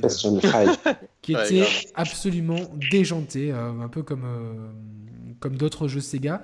Mais il y a eu, voilà, il y a eu, il y a eu Rez aussi, dont on a eu le, une version PlayStation. Portage VR qui est plutôt bien, hein, vraiment, voilà. Space Channel 5, on a eu Rez, on a eu Samba des Amigo, on a eu quand même... Siman. Siman, on avait des jeux un petit peu ovni, qui sont après, euh, qui ont peut-être posé les jalons, en tout cas pour Space Channel 5 et Samba d'Amigo, des jeux musicaux qui ont eu un énorme succès au début des années, enfin au milieu des années 2000. Euh, moi, je suis un peu passé à côté, mais je sais que mon ex-compagne, qui était euh, une grosse fan de la Dreamcast, elle adorait Space Channel 5. Et pour elle, c'était, c'était un, jeu culte. Est-ce que, est-ce que vous. Bon, peut-être un jeu plus féminin, mais est-ce, que, vous, est-ce, que, est-ce que vous aviez fait ce jeu, Nico? Tu l'as fait? Non, non, je passe. Non, pas Space Channel. Fabien? Oui, oui, oui, j'ai fait Space Channel et notamment le, deuxième dans lequel on pouvait euh, euh, récupérer Michael Jackson. Euh, exact. Mais c'est Ouais, ouais, c'était l'époque où il avait la lunette, la petite mèche qui tombait devant les yeux. non, c'était génial. Alors, je vous avoue que j'y avais joué en, import à l'époque. Je l'avais acheté en import sur les, conseils d'un copain et, j'avais rien compris. Alors, sérieusement, j'avais rien compris au gameplay. ça parlait en plus. c'est compliqué. Hein. Ouais, en plus, c'était pas de mémoire. Je crois que même en version française, c'était pas traduit. Les voix, c'était euh, up, up, down, down, euh, right, left, right, left. Alors c'est pas très compliqué, hein, au bas, etc. Mais je comprenais rien. Et quand j'ai commencé à comprendre que c'était un jeu vraiment de rythme, en fait, pas, de danse, mais de rythme, euh, bah ça, a tout changé. Donc ouais, c'était une super expérience. Et puis c'était n'importe quoi, ce, scénario d'invasion extraterrestre. On envoie une journaliste pour les convertir à la danse, etc. Donc il fallait comme ça danser faire le bon rythme pour récupérer euh, des, alliés autour de nous et former comme ça euh, la plus grande, la, plus grande groupe, la plus grande troupe, pardon, possible. et on avait des notes qui étaient attribuées. Non, c'est des, très très bons souvenirs. Je conseille, si, notamment un remetteur qui, qui vient d'avoir la, la, console il y a peu de temps, je conseille juste pour le fun. C'est quelque chose à part. D'accord. Bon, c'est pas trop mon, mon, style de jeu, mais euh, bon, euh, bah, je note. Merci. Voilà, donc bon, il y avait Rez aussi qui est à faire, surtout si vous avez fait la version VR, c'est intéressant de se replonger dans les racines de ce jeu. Samba d'Amigo, voilà, donc euh, qui est un jeu, un party game de musique. Euh, enfin, bon, effectivement, moi je l'ai, eu rapidement, puis je l'avais revendu. Hein, je suis un petit peu dégoûté parce que je le, je referais bien actuellement, mais c'était, c'était assez marrant ces jeux-là. Il y avait un côté euh, vraiment fun, un côté party game musical qui était assez sympa et qui donnait une autre couleur à cette console, vraiment une couleur vraiment très sympathique, chaleureuse. c'est cool d'avoir ces jeux-là dans une ludothèque. Finalement, c'est quelque chose qu'on n'a pas toujours, mais c'est quelque chose, je, pense que. Voilà, je sais pas si vous avez fait Samba de Amigo. Si, si quelqu'un a quelque chose à dire, il me le dit. Nico. Alors, oui, oui, oui. Euh, pour le coup, Samba, j'ai beaucoup joué à Samba. Euh, après, ça reste une sorte de, de, Congo-like, euh, super fun, avec des musiques un peu connues. C'est très sympa pour sortir ça un, soir de 31, un peu alcoolisé. Euh, c'est vraiment exactement ce genre de jeu à, quoi ils servent.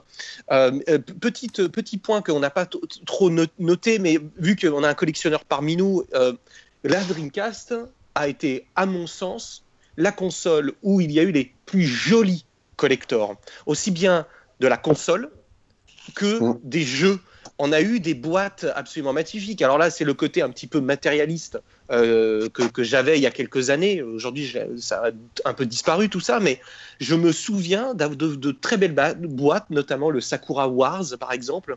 Cette boîte rouge absolument incroyable avec ses 12 CD, ses 12 GD, pardon.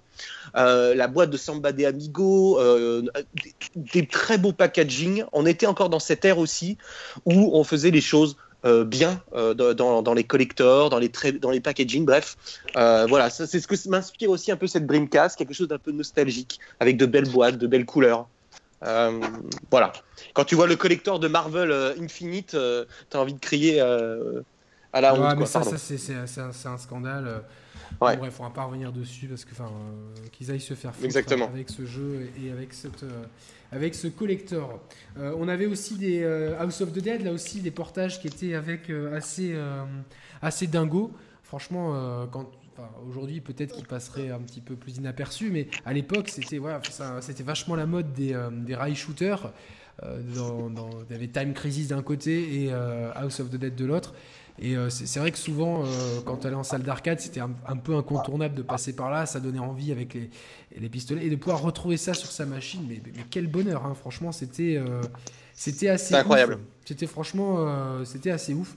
Et je pense qu'on on peut passer sur le, chapitre suivant. Alors j'essaie de donner un petit peu une, une, couleur. Ce sont les jeux de sport sur cette console qui, alors on, reproche souvent, c'est drôle, enfin on reproche. Ah, la, la, légende veut, veut que la Dreamcast se soit plantée parce qu'Electronic Arts n'a jamais suivi Sega.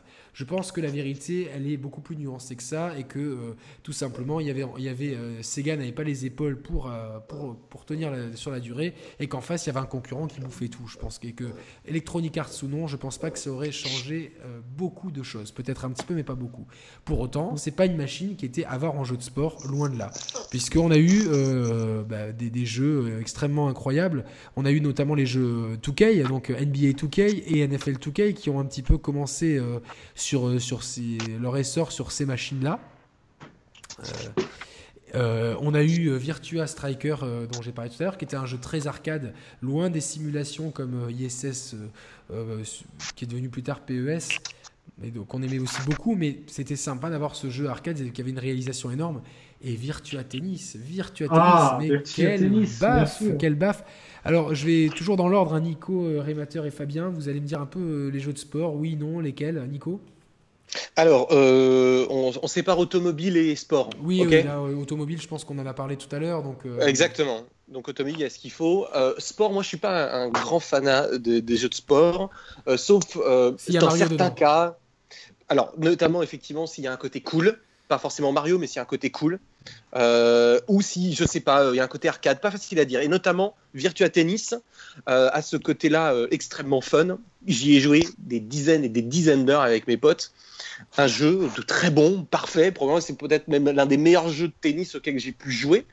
Euh, durant ma, courte vie de joueur. Euh, et, il me rappelle un petit peu euh, ce côté Big Spiker qu'on retrouvera un petit peu plus tard sur, sur GameCube. Je sais pas, il y avait quelque chose d'assez magique.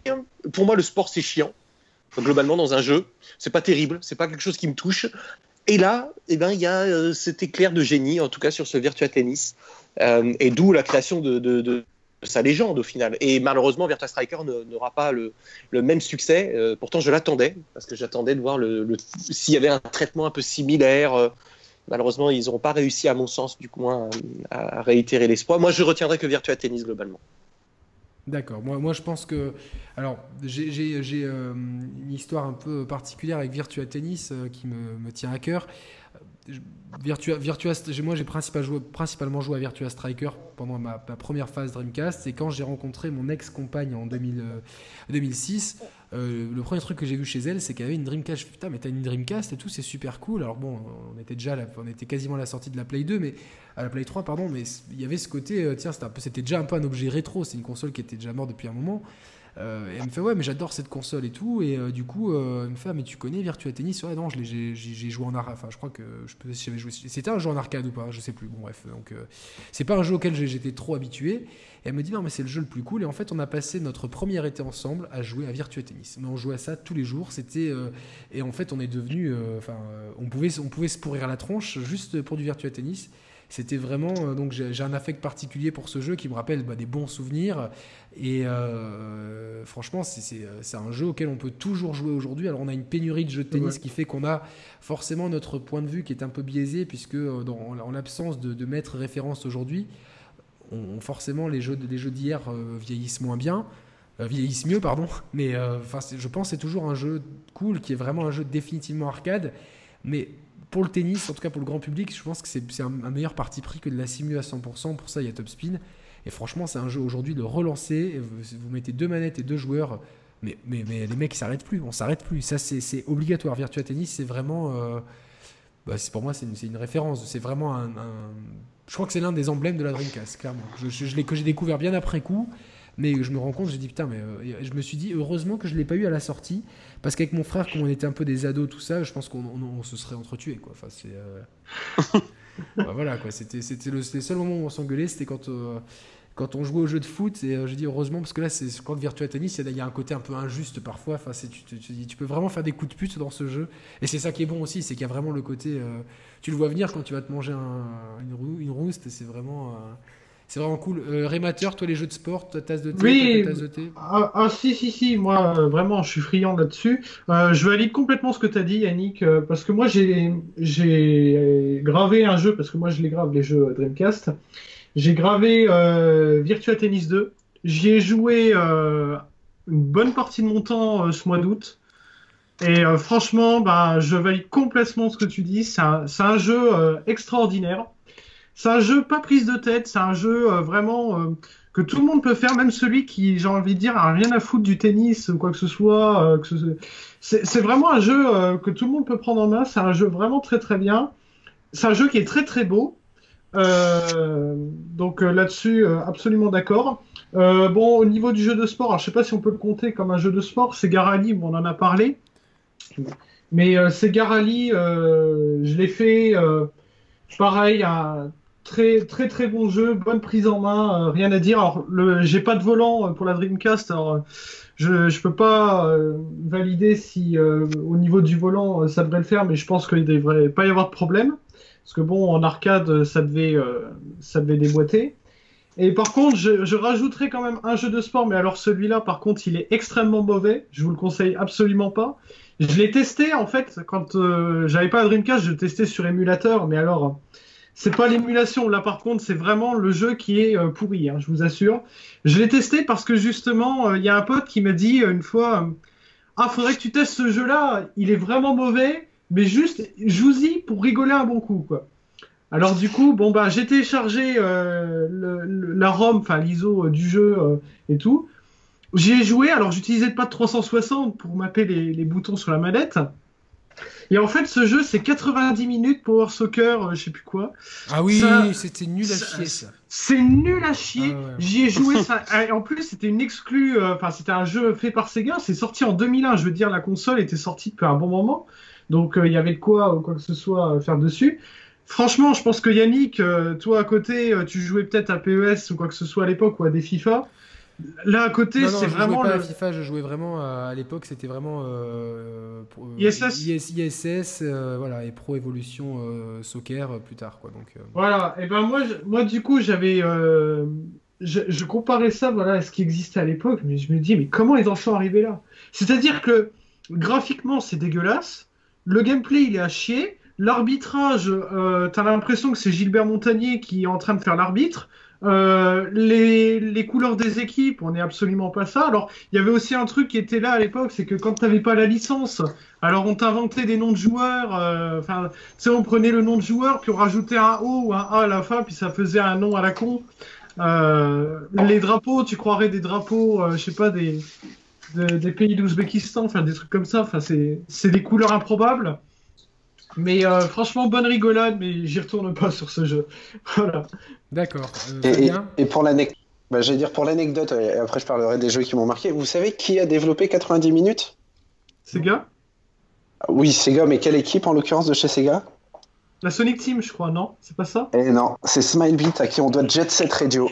Ah, purée On peut faire un jeu calamiteux et accoucher d'un chef-d'œuvre ensuite, puisque Jet Set, euh, voilà, respect, euh, c'était juste génial. Et donc voilà, c'était pour l'anecdote.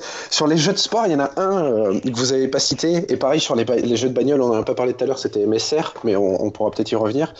sur les jeux de sport, il y en a un moi qui m'a marqué, qui était un peu un peu en fin de vie de console, c'était Sega Extreme Sports. si vous y avez joué, c'était une compilation de, de jeux extrêmes.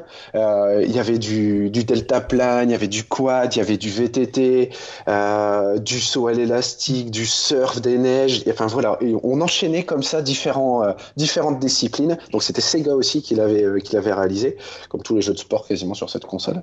et on commençait, voilà, on sautait d'un hélicoptère, on commençait en snow, on arrivait sur un checkpoint, on devait changer, on prenait un quad, on enchaînait. Et c'était comme ça un jeu de course en fait, mais où on avait tous les tous les sports fun de l'époque.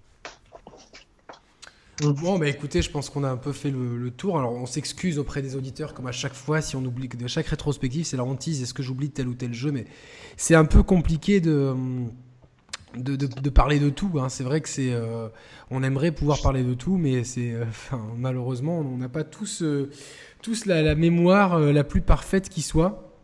je vais juste noter qu'il y a eu une suite à Sonic Adventure, Sonic Adventure 2 pour moi, c'était un peu une déception. Alors, sur, le moment, j'ai kiffé parce qu'il y avait le côté grind un peu. C'était vraiment la période skate, grind. On pouvait genre faire des putains de grind sur des, sur des, sur des, sur des handrails et compagnie. Mais, mais derrière, il y avait des phases de jeu qui étaient mais, atroces. Vous l'avez fait le, 2, Nico? Lequel? Sonic Adventure 2. Oui, oui, bien sûr, ouais, je l'ai fait aussi. Mais c'est euh, beaucoup moins aimé par rapport au premier, quoi. Ouais, ouais, ouais, beaucoup moins aimé. Bah déjà, en fait, ce qui faisait euh, la force du premier, je pense que c'est le hub. Euh, et euh, dans ce deuxième, le hub euh, n'y est pas.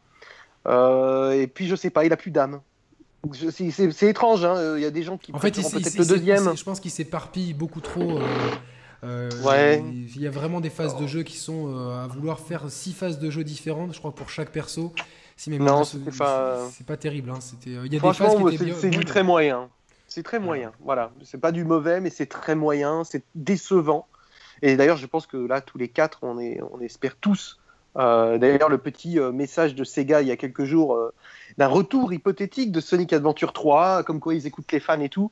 allez-y, les gars, allez-y, revenez avec, faites-nous un vrai Sonic Adventure 3 dans la, dans la veine du premier. ouais, j'ai un peu peur. Hein. j'ai un peu peur. On, a tous un peu après, il faut pas oublier que Sonic Adventure 2 avait été euh, développé en partie alors que les équipes savaient que la Dreamcast c'était fini, que euh, Sega arrêtait les consoles, tout ça. Donc, euh, bon, ça devait être aussi compliqué, je pense, de dire allez. Ah, on a perdu un peu Fabien. Je sais pas si. Ah, on a perdu Fabien. On a perdu. Mais je, pourrais, je, pourrais, quand même rajouter qu'il y a eu une version un peu au-dessus de Sonic Adventure 2, qui est sorti sur GameCube sous le nom de Sonic Adventure 2 Battle. Oui, exact. Ouais. qui, est mais un, je peu, qui est un peu mieux, tu me dis bah, je ne sais pas, du coup, je, je sais qu'il existe, mais j'ai pas joué, donc hein. euh, moi je voulais. Ouais, il est le kiff-kiff. Ouais, ouais, c'est kiff-kiff, il y a deux, trois petits ajouts, mais il n'y a pas grand-chose. C'est comme le Sonic DX, Adventure DX, sorti sur GameCube aussi. Euh, il y a deux, trois petites bricoles, mais il n'y a, pas grand-chose. Hein. Le jeu reste à 90%, 95% le même. Euh, non, malheureusement, ils n'ont pas. c'est vrai que voilà, peut-être le fait de la fin de vie de la console, mais avec Sonic, avec le premier Sonic Adventure, il touchait du, bout du doigt euh, vraiment euh, le, génie, quoi. Alors j'ai beaucoup de pas de bruit parasite derrière. Je sais pas si c'est Fabien. Euh, non, c'est Fabien, ouais, qui, ouais. essaie de se reconnecter. Ok, d'accord. Je suis bien là. D'accord, ok.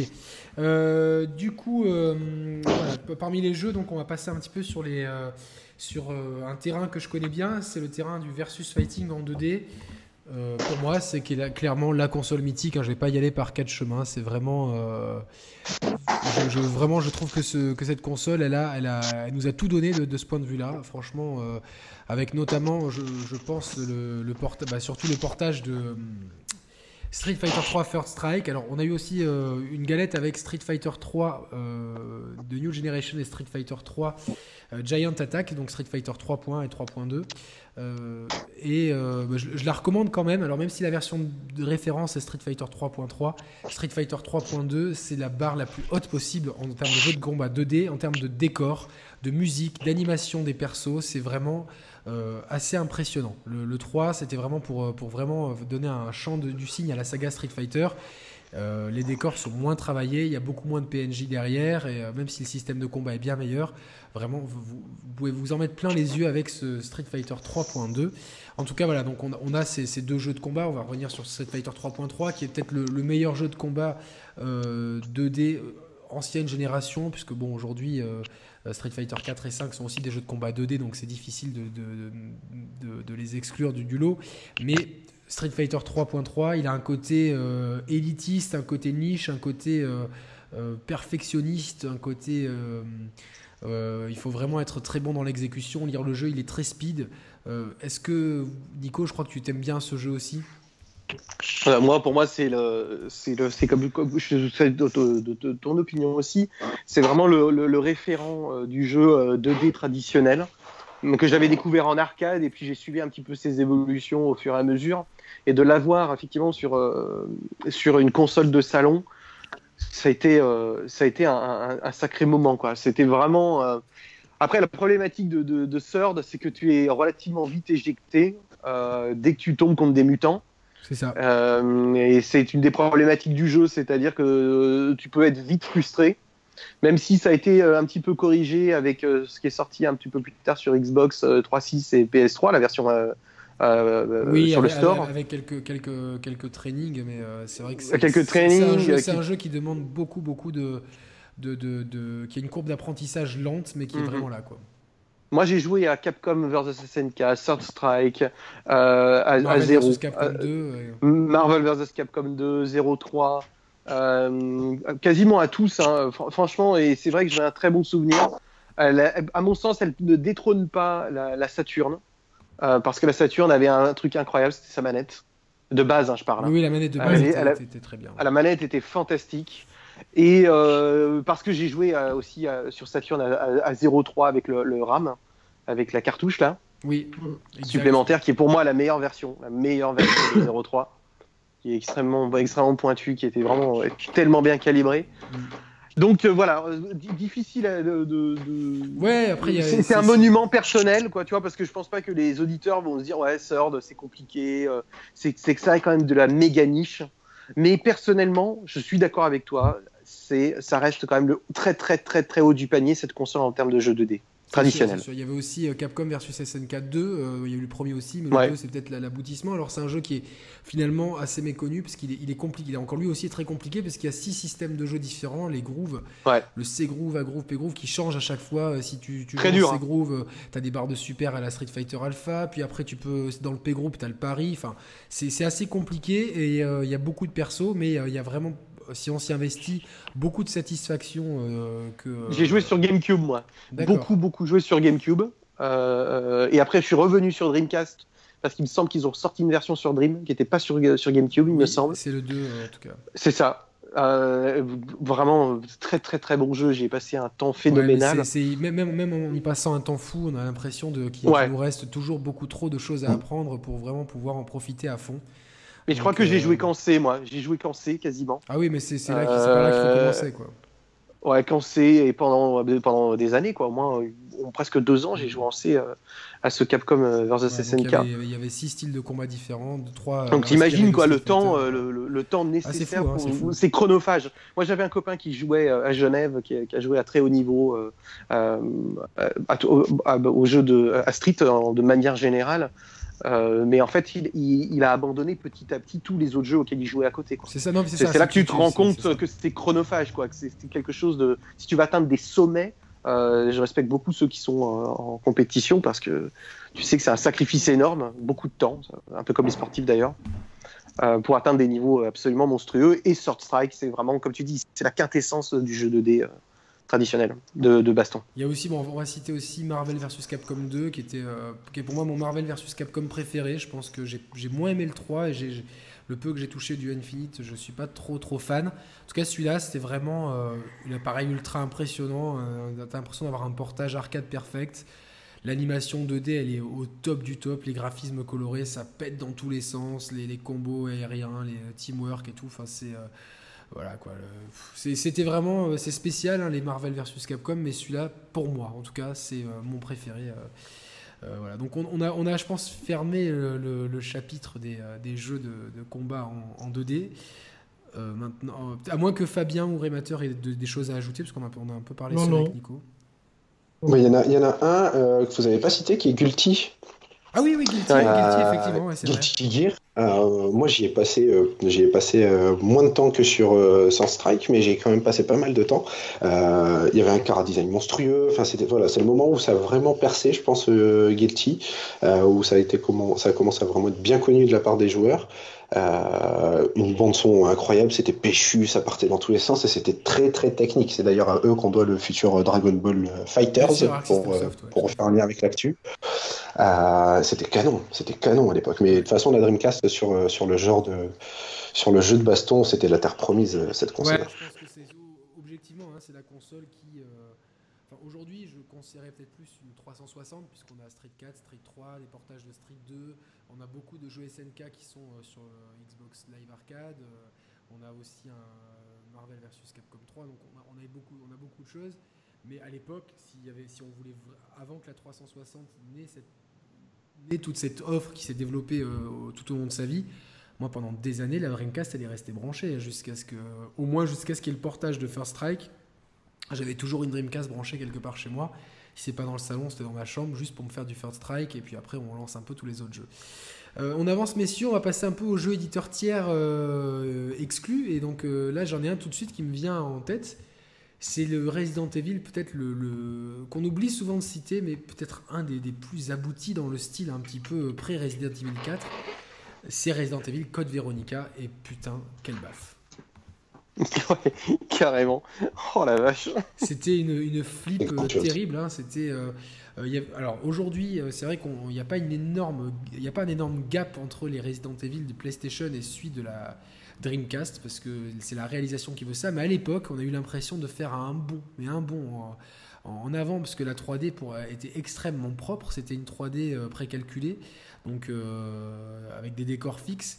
Je maintiens toujours, même si Resident Evil 7 est, euh, un, est un, excellent jeu, un de mes jeux de l'année et fait un vrai retour à la peur, que la mise en scène euh, proposée par les, angles de caméra fixe euh, offre aux réalisateurs des jeux la possibilité de faire peur à tous les coups et de nous surprendre absolument. Et Code Veronica, c'était la quintessence de tout ça.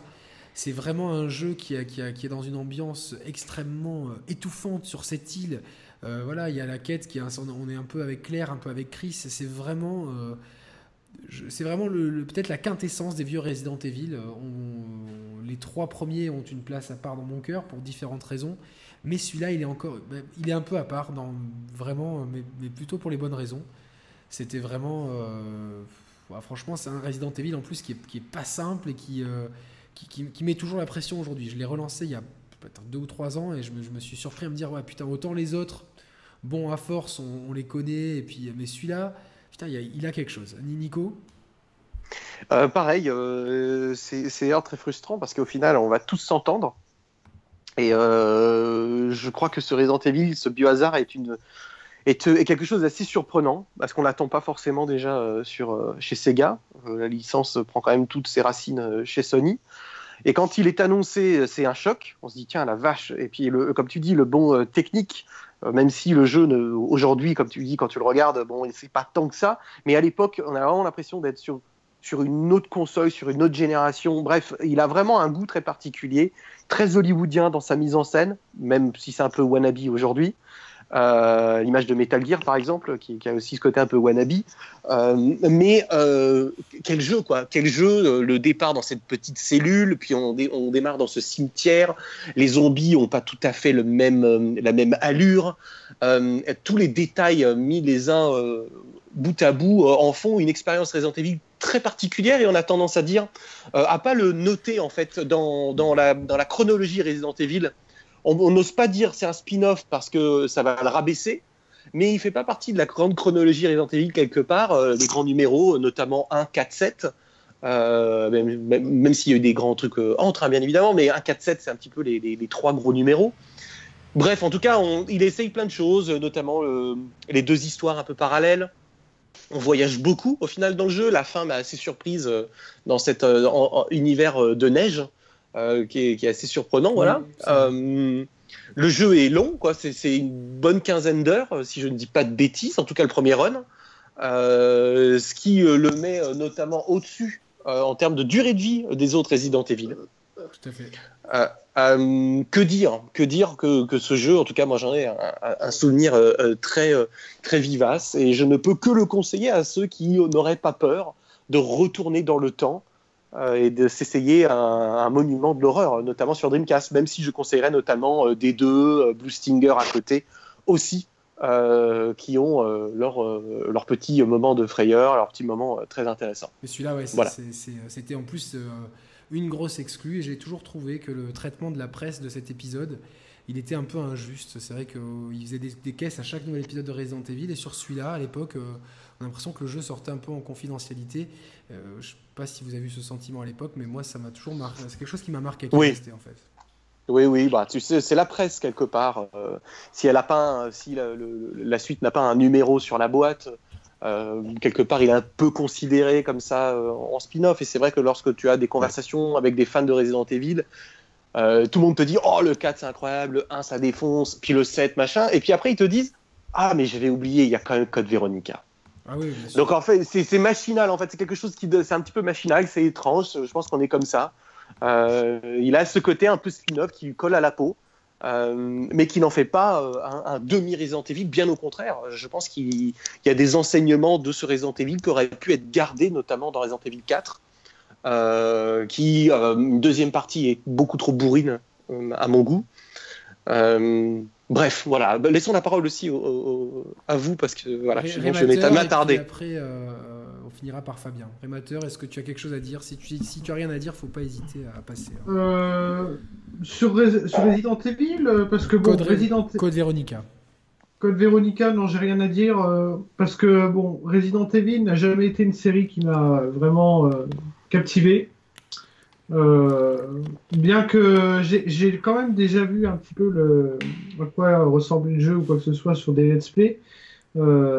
c'est vrai que c'est euh, techniquement on est au-dessus, c'est-à-dire que on passe de la PlayStation 1 et là on est sur Dreamcast. Euh, là on, est passé à autre chose. Autant euh, sur le premier Resident Evil PlayStation, ça restait encore le jeu effectivement caméra fixe ou quoi que ce soit. On arrivait quand même à se dire on est encore dans un jeu parce que avec la modélisation quoi que ce soit.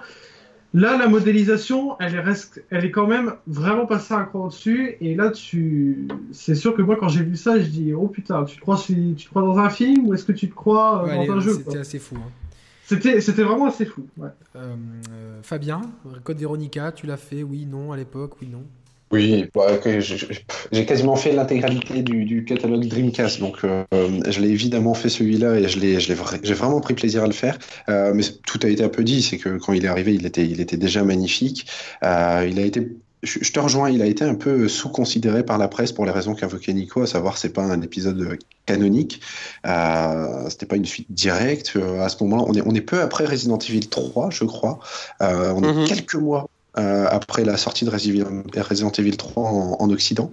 Euh, donc ouais, il est un peu passé sous silence. Et là aussi, euh, on sait que la console, c'est bientôt la fin. On sait que la Dreamcast n'est pas un succès commercial. Donc il y a beaucoup de choses qui expliquent qu'on le considère assez peu.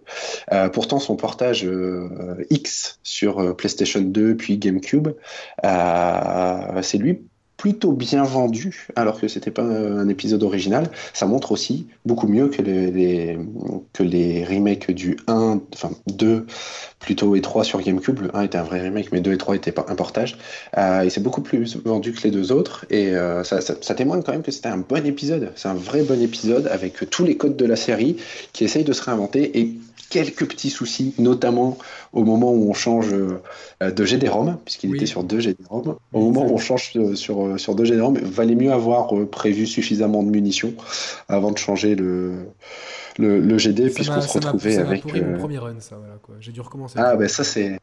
Moi, je crois que je, m'y suis repris une dizaine de fois. Je voulais pas tout recommencer. Je, je, l'ai fait dix fois. Je sais plus comment il s'appelle, le Titan ou quelque chose comme ça. Là. Je sais plus. Euh, mais voilà, c'est dans le cargo, dans l'avion cargo, c'était assez génial. Euh, et puis ce scénario. incroyable. il, y a quand même, il y a quand même beaucoup de, de, de, du lore de Resident Evil, de la, de la mythologie du jeu qui est dévoilée par ce code Veronica. Et aujourd'hui, si euh, euh, notamment quand, quand j'ai fait le set, j'ai voulu me remettre un petit peu dans la mythologie générale. Euh, c'est vrai que je me rends compte, ça c'est dans le ça c'est dans le code Veronica, ça c'est dans le code Veronica et tout. Mm. C'est vrai que si on est fan de Resident Evil, il faut pas passer à côté. On va on va avancer parce qu'il est euh, leur tour. On est qu'on est on ne veut pas non plus trop dépasser. On a après des impératifs. Je vais vous parler d'un petit jeu, un jeu un, jeu qui a qui m'a marqué par sa difficulté que j'ai fait j'ai fait plus tard en le téléchargeant. Je vais être honnête et euh, qui a eu un portage HD sur Xbox Live Arcade dans un genre qui euh, est en total abandon aujourd'hui, le shoot 'em up. Je parle bien sûr d'Ikaruga. Ouais. Ça, ah donc c'est vraiment un, shoot euh, complètement frénétique qui. Mm. Un monument du shoot 'em up traditionnel. Je, moi, je l'ai fait sur GameCube. Je ne l'ai pas fait sur Dream. Euh, je l'ai fait après sur GameCube et pareil, euh, voilà un jeu euh, exceptionnel si on aime le shoot quoi. Moi je suis pas un grand fan de hein, shoot, mais j'ai pris beaucoup beaucoup de plaisir à y jouer parce que il a vraiment ce côté. Moi j'adore le, le, le, switchage de couleurs. donc en fait, y a, on, a le choix, il faut, il faut switcher d'armes et de, de couleurs pour, pouvoir tuer certains ennemis. Donc en plus de, la frénésie, de la rapidité du jeu, de l'arrivée des ennemis, il faut en plus avoir une bonne synchronisation. Et c'est vrai qu'au début, tu, tu tu t'en mêles vite les pinceaux. Il y a ce côté, je m'en mêle les pinceaux, mais tu vas y recommencer, c'est assez, assez fou. Quoi. Ouais, quel jeu. Voilà, je, je, je pense qu'il y, y, a beaucoup de choses à dire, mais comme tu dis, il y a encore des jeux à voir, il y a encore des monuments à voir. Donc euh, voilà. En tout cas, moi, j'ai adoré Karuga. Pas mieux. Euh, pareil, c'était un jeu génial et il n'y a, a, a, finalement pas tant de choses euh, que ça à dire, tant, tant tout était soigné et, et, respecté les, les, lettres et les codes du genre. C'était vraiment génial.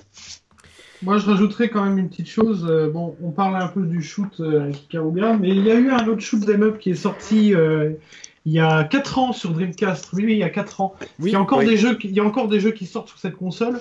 C'était Sternwind. J'ai su que ce jeu existait parce que en 2013, je lisais pas mal jeuxvideo.com et ils avaient fait un test le jour de la sortie.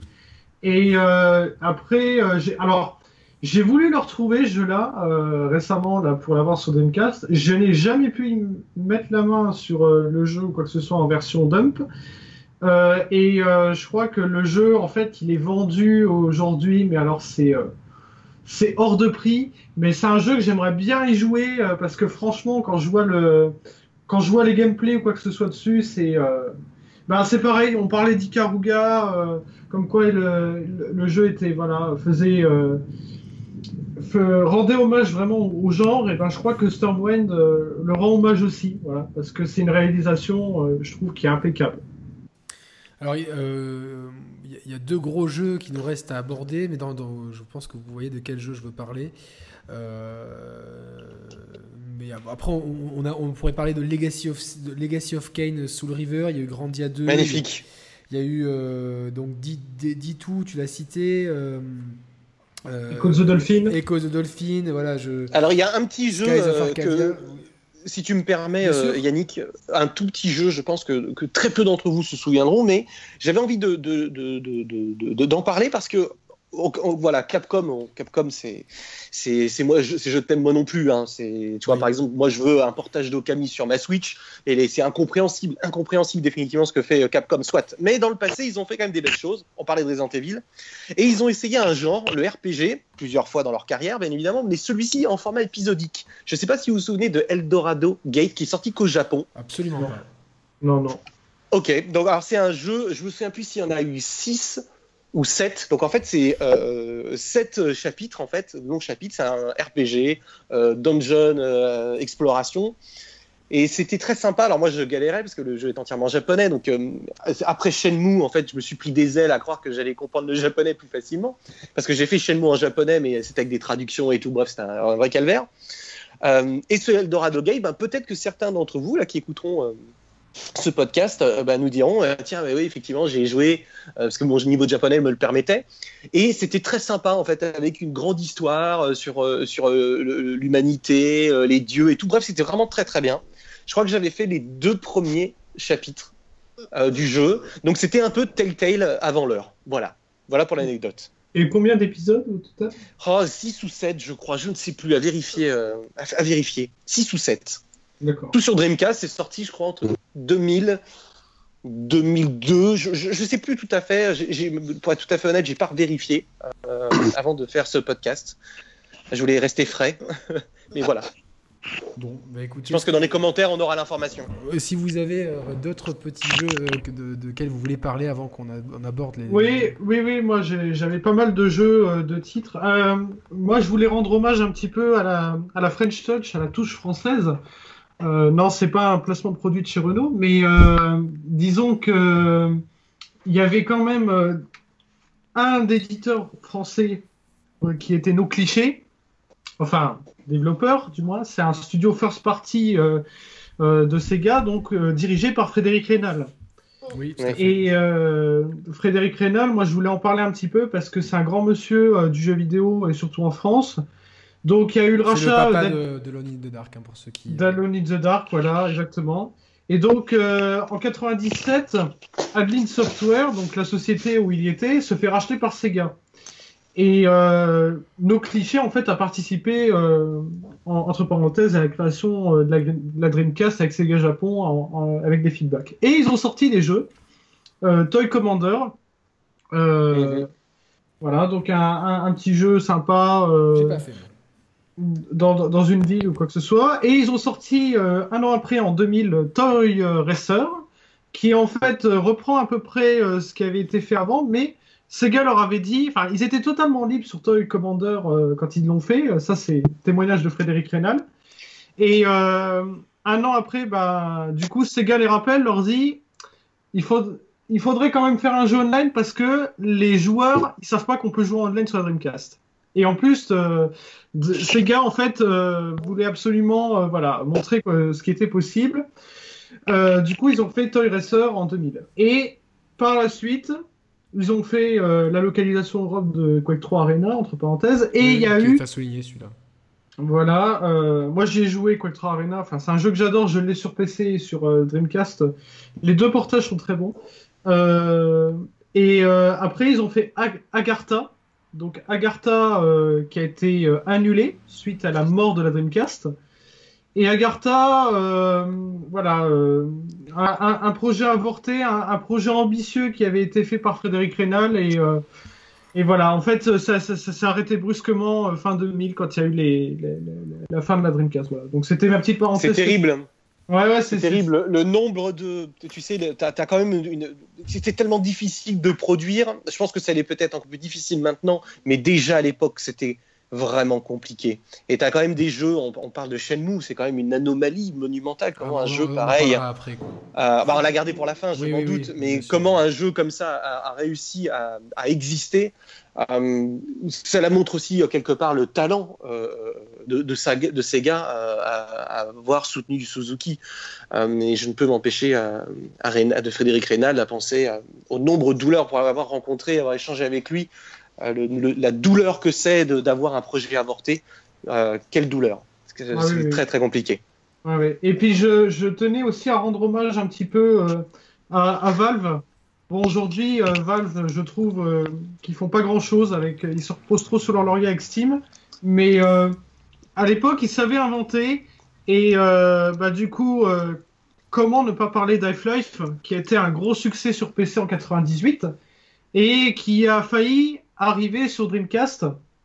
Et malheureusement, euh, le portage euh, Half-Life euh, sur Dreamcast a été avorté, lui aussi. pas pu sortir à cause de, voilà, de la mort de la Dreamcast. Mais, mais, mais, l'année dernière est sorti quand même Half-Life des cartons parce qu'il y a eu un ancien développeur de chez Valve qui a remis la main sur une version achevée à 95%, quelque chose comme ça de Half-Life. Et euh, ah bah tiens, on a perdu Nico. ah, Nico est vrai. Ouais, et euh, Half-Life, bah du coup, euh, est ressorti des cartons. Je l'ai téléchargé, j'y ai joué. c'est un portage inférieur à la version PC, ça c'est clair et net. Bon, faut y jouer au clavier souris. Moi, j'ai la chance d'avoir acheté un, kit clavier souris. Là-dessus, c'est impeccable parce qu'à la manette, c'est assez moyen. Mais par contre, ce qui est insupportable, c'est les temps de chargement. c'est pas, euh, optimisé aussi, c'est normal. Ah ouais, c'est très très long. Mais euh, voilà. Non, franchement, euh, au niveau, au niveau c'est dommage, mais c'est un bon. Oui, ça, aurait été un gros plus. Je pense qu'on peut embrayer sur la dernière partie de cette émission, sur les deux, les deux derniers gros jeux de cette émission. Moi, c'est peut-être les deux jeux qui m'ont le plus marqué sur Dreamcast. Je vais parler de Jet Set Radio, euh, un, ovni, euh, un ovni qui est aujourd'hui encore un jeu euh, sur lequel je reviens avec grand plaisir, tout en cel shading et qui représente aussi peut-être la caricature d'une époque, une époque un peu un, peu plus cool qu'aujourd'hui. donc c'est un jeu dans un dans un, un, Japon un peu futuriste, dans un Tokyo fantasmé où on joue un gang de, de, mecs en roller. Donc je vous dis tout à l'heure que je faisais du roller, donc forcément un jeu où on joue en roller, euh, c'est ultra cool. Et où dans lequel on doit faire des graffitis, parce que les gangs se battent à coups de graffitis. Donc c'était aussi quelque chose que je pratiquais dans ma vie de, d'adolescent de, rebelle de l'époque. Voyou, va Voyou, voyou, voyou. Mais, euh, et donc du coup, c'était j'ai eu l'impression d'avoir un jeu sur mesure pour mes kiffs de l'époque, avec une bande son euh, funky complètement déjantée je, je, je, sais pas. Ce jeu, pour moi, ça a été un coup de cœur instantané. Et euh, voilà, je l'ai fini, je sais pas combien de fois. C'est assez. Euh, là, j'ai les musiques en tête. Il y a, alors, le style cel shading, c'est un des premiers jeux vraiment qu'il qui exploite bien sur, euh, dans cette, à cette époque-là, avant que ça devienne un peu la mode.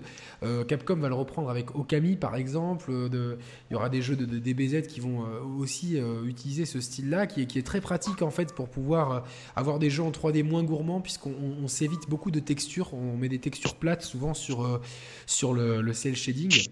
Je, vulgarise beaucoup. Et donc, euh, voilà, on est dans cette ville euh, qui est, euh, qui, qui est, c'est des zones semi-ouvertes dans lesquelles on doit donc faire des graffitis, affronter d'autres graffeurs et la police qui nous court, qui nous court derrière, le tout sous une bande son déjantée, en allant à fond en roller et en, grindant sur les, barres d'escalier, en utilisant des half-pipes et compagnie, sautant de toit en toit. et on au-delà de, cet aspect cool, il y a vraiment un, vrai message derrière contre un espèce de totalitarisme. Alors c'est très dilué forcément.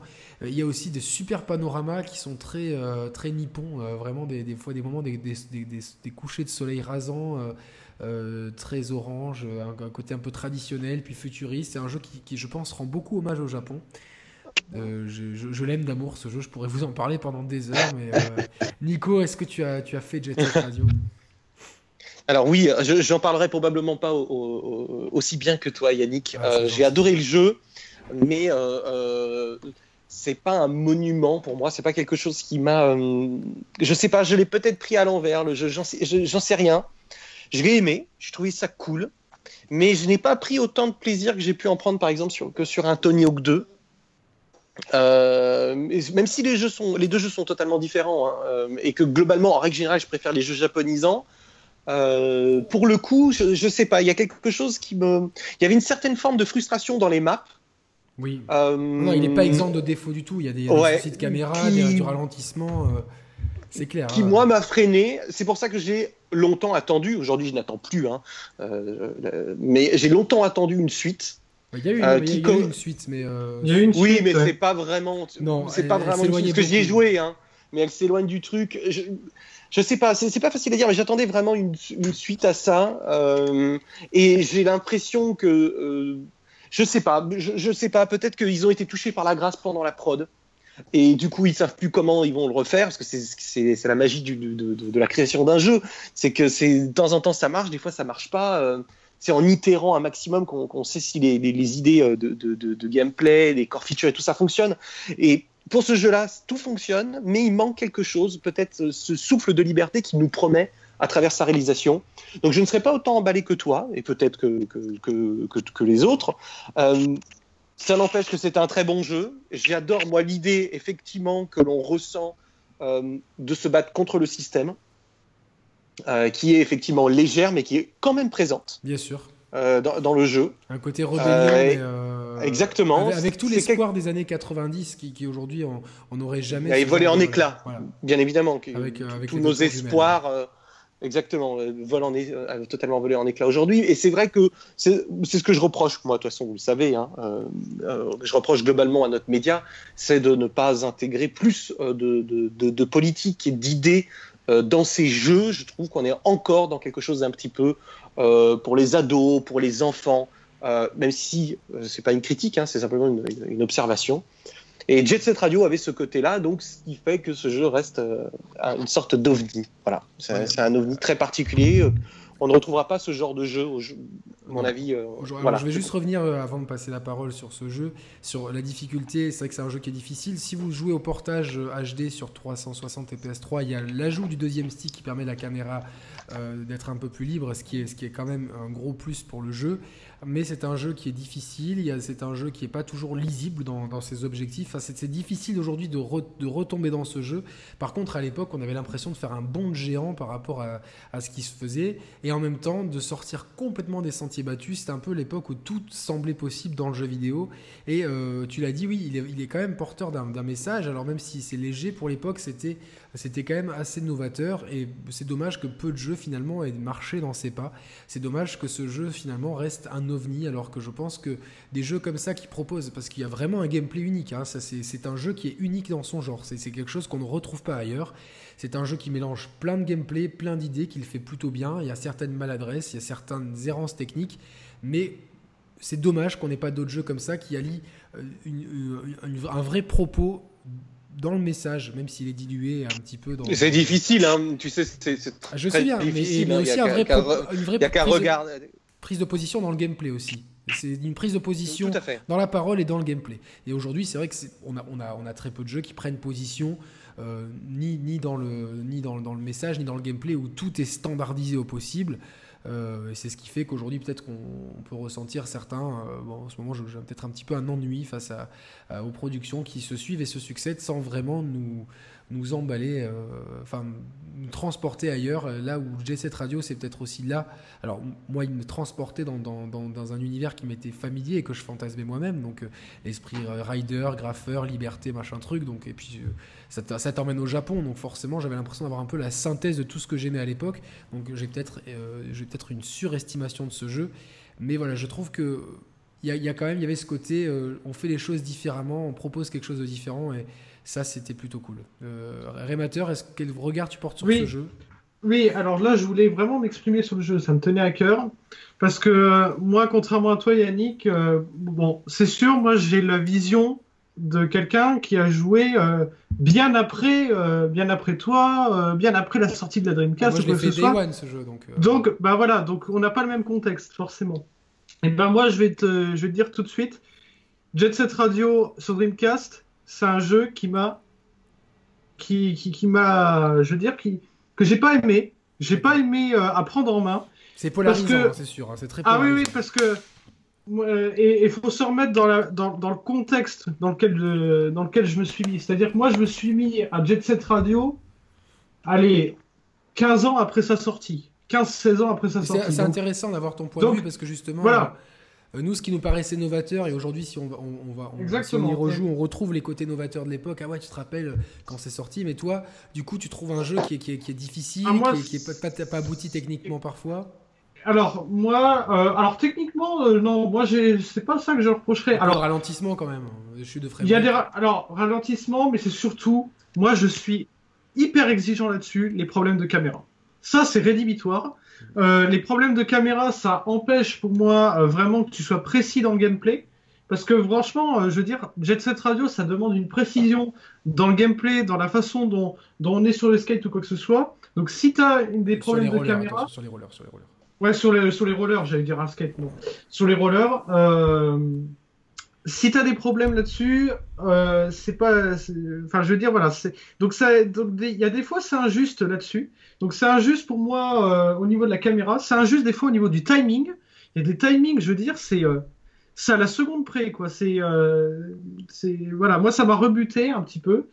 Et puis effectivement, tu l'as dit, les chutes de framerate ou quoi que ce soit. Moi, j'ai plus préféré sa suite, Jet Set Radio Future, que je vous conseille. Parce que Jet, Set Radio Future, moi je l'ai fait donc sur la première Xbox, c'est une exclue Xbox, première génération. Et euh, il corrige euh, quasiment, j'allais dire pas tout, mais quasiment tous les défauts qu'il y avait à peu près sur le premier. Et donc j'ai vraiment bien aimé Jet Set Radio Future sur la Xbox que Jet Set Radio. Ah, tu, euh, vois, moi j'ai pas aimé parce que je trouve qu'il y a beaucoup de choses qui étaient euh, qu'on a perdu en fait euh, entre les deux entre les deux jeux et ma mon ex compagne était elle aussi fanatique de ce jeu. Elle l'avait fini des dizaines de fois et quand on a quand on a réussi à choper une version pour qui marchait sur la Xbox 360 parce qu'elle était rétro compatible, ben, ça a été la douche froide et pour elle et pour moi. Donc je pense que finalement on a aimé aussi Jet Set Radio avec ses défauts. C'est paradoxal hein, mais c'est vraiment Fabien, je vais te donner la parole, comme ça après on peut vite envoyer sur Shenmue. Alors je vais, je vais, la faire rapidement, mais pour moi le, le, symbole de la Dreamcast c'est Jet Set Radio. C'est euh, moi je l'ai beaucoup aimé ce jeu-là, mais il est symptomatique de tout ce qu'a mal fait Sega. C'est-à-dire que je pense que tu y as pris beaucoup de plaisir et moi aussi, parce qu'on était des, des, des, joueurs à l'époque et que ça s'adressait vraiment à nous. Mais il était à contre-courant. Euh, on a cité beaucoup de jeux depuis le début sur sur la Dreamcast, etc. Beaucoup de jeux finalement d'arcade, beaucoup de jeux fun, beaucoup de jeux où on a passé des bons moments, etc. Et à ce moment-là, un peu comme ce qu'est en train de dire Remeter là euh, finalement, le, média est en train de prendre un autre chemin avec la PlayStation, avec la PlayStation 2 qui arrivait peu après, un autre chemin en termes de euh, je veux du contenu mature, euh, je veux des choses un peu, un peu plus standardisées. Je... Et Sega qui continuait dans son, dans son emballement, a sorti un jeu qui était euh, au look jamais vu auparavant, au gameplay précis et pointu. Euh, quand, quand Remeter disait c'était à la seconde, c'est effectivement, si, si le, le, le, grind tu le commençais avec pas assez de vitesse, euh, tu t'arrêtais trop tôt. Si tu le timer aussi qui était infernal parfois. T'avais le timer. Donc vraiment, tu avais, avais, plein de choses comme ça qui étaient... C'est un amour du jeu vidéo d'un autre temps. Euh, et c'est pour ça que je dis que c'est le symbole de la Dreamcast, parce que je trouve que toute la, toute la vie de la Dreamcast, ça a été ça. Ça a été d'une générosité folle envers les joueurs qui, qui, qui, qui, aimaient, qui étaient passionnés par le jeu vidéo. Euh, et ça a été ça, ça, a quasiment laissé euh, de, de, marbre le grand public et le joueur euh, lambda. Euh, et voilà, et Jet Set Radio, ça, ça, incarne tout ça. Mais oui, quel kiff sur le coup. le symbole de la Dreamcast. Ouais. C'est un voilà, donc c'est c'est assez fou. On va passer au gros morceau, Shenmue, le monument, peut-être le, le, jeu le plus le, plus connu de cette console peut-être qui, euh, qui, refait parler de lui aujourd'hui pas forcément pour les bonnes raisons mais euh, voilà moi mise en contexte euh, voilà ce jeu on nous le présente dans les médias comme un jeu révolutionnaire qui permet de faire un petit peu ce qu'on veut, de vivre vraiment une vraie vie, d'ouvrir des placards. De, c'est, con à dire aujourd'hui, mais de, ça paraissait fou de, d'acheter un soda, de conduire un vélo, de rentrer dans une bande, dans une salle d'arcade. Euh, tout, de nourrir un chat. Euh, nourrir un chat, donc euh, tout ça dans, des décors, dans, une vrais décors en 3D avec des PNJ qui avaient leur propre agenda et tout ça pour suivre l'histoire de Ryo Azuki, un jeune garçon qui voit son, son père tué par un mystérieux guerrier, le tout dans, le, dans, le, dans un dans, le Japon des années 80. Le truc, euh, le pitch, déjà le pitch, euh, le, jeu il est vendu pour moi. Le jeu on me le vend. À l'époque on ne peut pas, peut pas me dire mieux. En plus de ça, tu sais que c'est bon. À l'époque on, on parle pas des créateurs comme aujourd'hui, mais euh, enfin c'est quand même Yu Suzuki qui est un des plus grand créateur d'histoire du jeu vidéo. Dans le, mec a inventé tellement de trucs. Moi, j'ai eu la chance de, voir, de le voir deux fois en vrai. Euh, euh, le mec, c'est un puits de science. Et quand il te parle de game design, de, comment il crée ses jeux, tu, tu, tu, bois ses paroles parce que tu apprends des, des, plus grands, on va dire. Euh, et donc c'était voilà. à l'époque ça devait être un, ça devait être le mode histoire si je me si je me trompe pas de Virtua Fighter et ça devait être développé pour la Saturn et le jeu est devenu tellement gourmand, finalement, euh, Virtua Fighter peut-être perdant un petit peu euh, en popularité au profit de Tekken, qu'ils ont décidé sur, d'embrayer sur autre chose, donc sur Ryo Azuki plutôt que sur. Euh, je crois que c'est Akira, le nom, du héros de Virtua Fighter, bon, bref. Et, et du coup, de partir sur autre chose et surtout sur la Sega Saturn avec un budget de développement qui a, je crois que c'est 70 millions d'euros, si je ne me alors, 70, alors 70 millions, c'est le budget de Shenmue 2. D'accord. Euh, chez moi, je l'ai pas, mais. Euh, ça doit, être kiff kiff. Hein. Ça doit être kiff kiff, peut-être même plus parce que pour développer les assets qu'ils ont réutilisés et tout. En tout cas, c'est des budgets qui pour l'époque sont pharaoniques et qui euh, et quand le jeu sort, c'est une vraie claque. C'était c'est euh, moi à l'époque, j'ai jamais vu ça. Je me, je me dis mais mais mais je suis en complètement. On est là avec mon frère devant la console. On, appelle ma mère. maman regarde ça. Même ma mère était mais mon Dieu, c'est une vraie ville et tout. Il y, y, a vraiment un choc un choc, une coupure, c'est vraiment le futur. On est dans, un jeu avec une liberté folle, avec euh, bon, qui, est ultra moderne pour, l'époque. Aujourd'hui, euh, euh, GTA et tous, tous les GTA like, comme on les appelle, sont passés par là, mais le, Shenmue est un précurseur dans tous ces domaines-là je je sais, pas quoi dire. Il y a tellement de, choses à dire sur ce jeu, tellement de l'histoire est quand même prenante. On est on a une énorme empathie pour Ryozuki, mais le héros principal pour moi c'est cette ville, cette ville qui est vivante, qui a ses rythmes, ses nuits, ses, ses, PNJ, ses activités. On est complètement plongé dedans. Au final, pour moi, l'histoire de Rio, elle passe de Rio, pardon, elle passe un peu en second plan. Euh, devant euh, finalement l'immensité des choses à faire. Alors aujourd'hui, on a l'habitude, je, je, finis juste ça, après je vous donne la parole. On a l'habitude des villes dans lesquelles il y a plein de choses à faire. On joue à GTA, euh, forcément, si tu passes aujourd'hui à, à Shenmue, tu vas trouver ça cheap, mais pour l'époque, c'est une révolution. Et techniquement, ça tourne très bien. C'est aussi le jeu qui va peut-être, alors je sais pas s'il l'invente, mais c'est le premier jeu où j'ai vu des Quick Time Events, des QTE.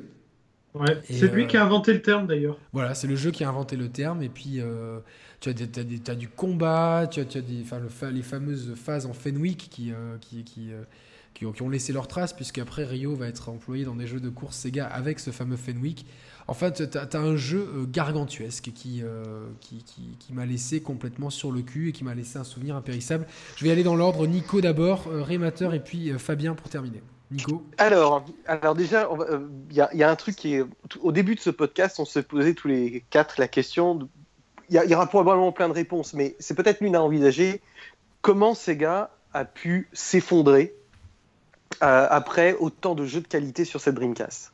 On a peut-être un bout de réponse avec euh, Jet Set Radio euh, et Shenmue notamment.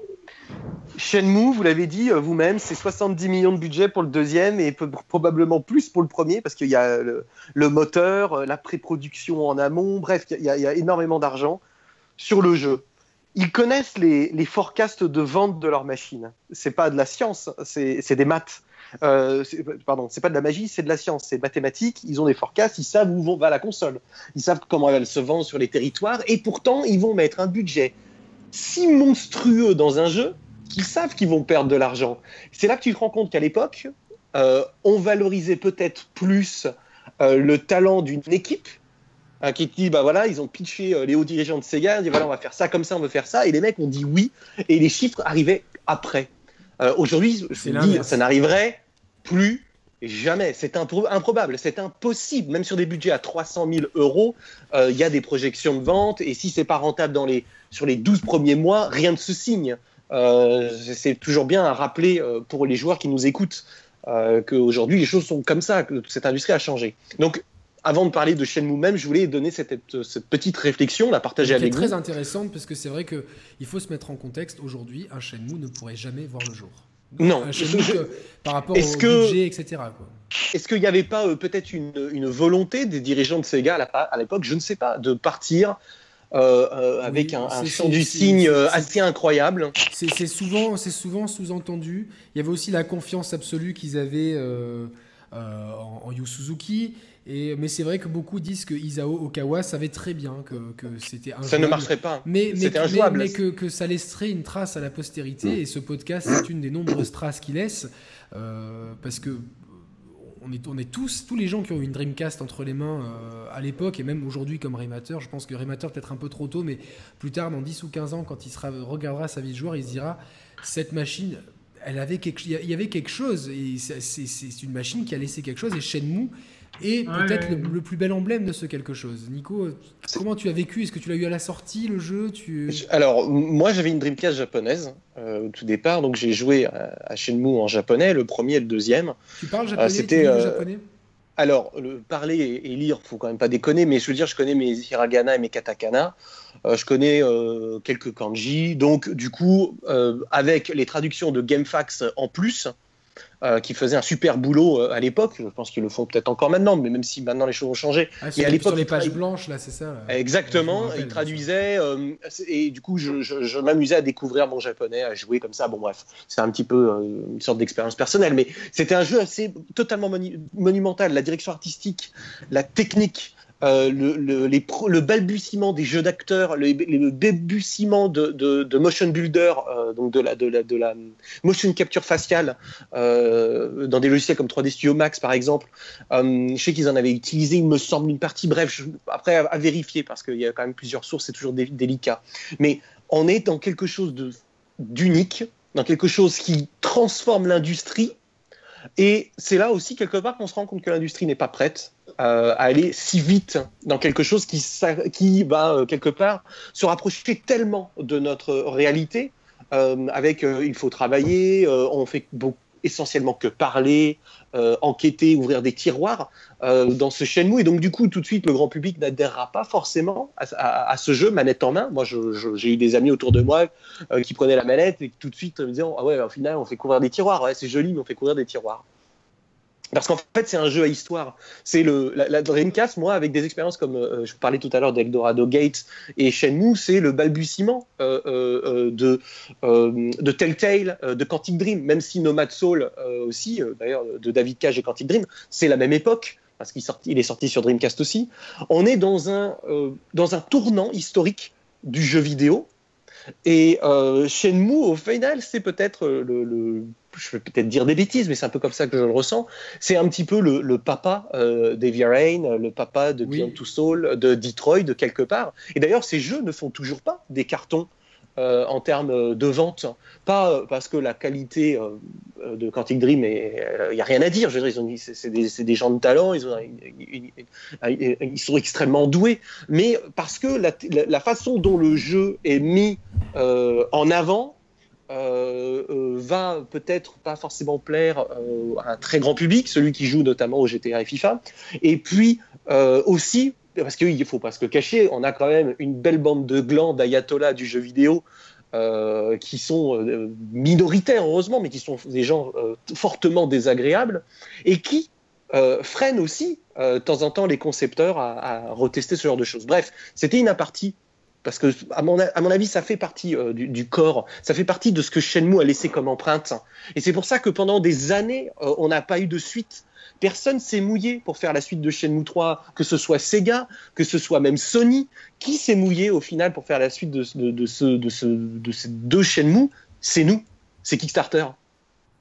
Et parce qu'en fait, personne veut se mouiller euh, à aller faire ce, ce, genre de jeu qui divise énormément, malgré euh, la quantité astronomique de qualité. Donc, les qualités artistiques, euh, techniques.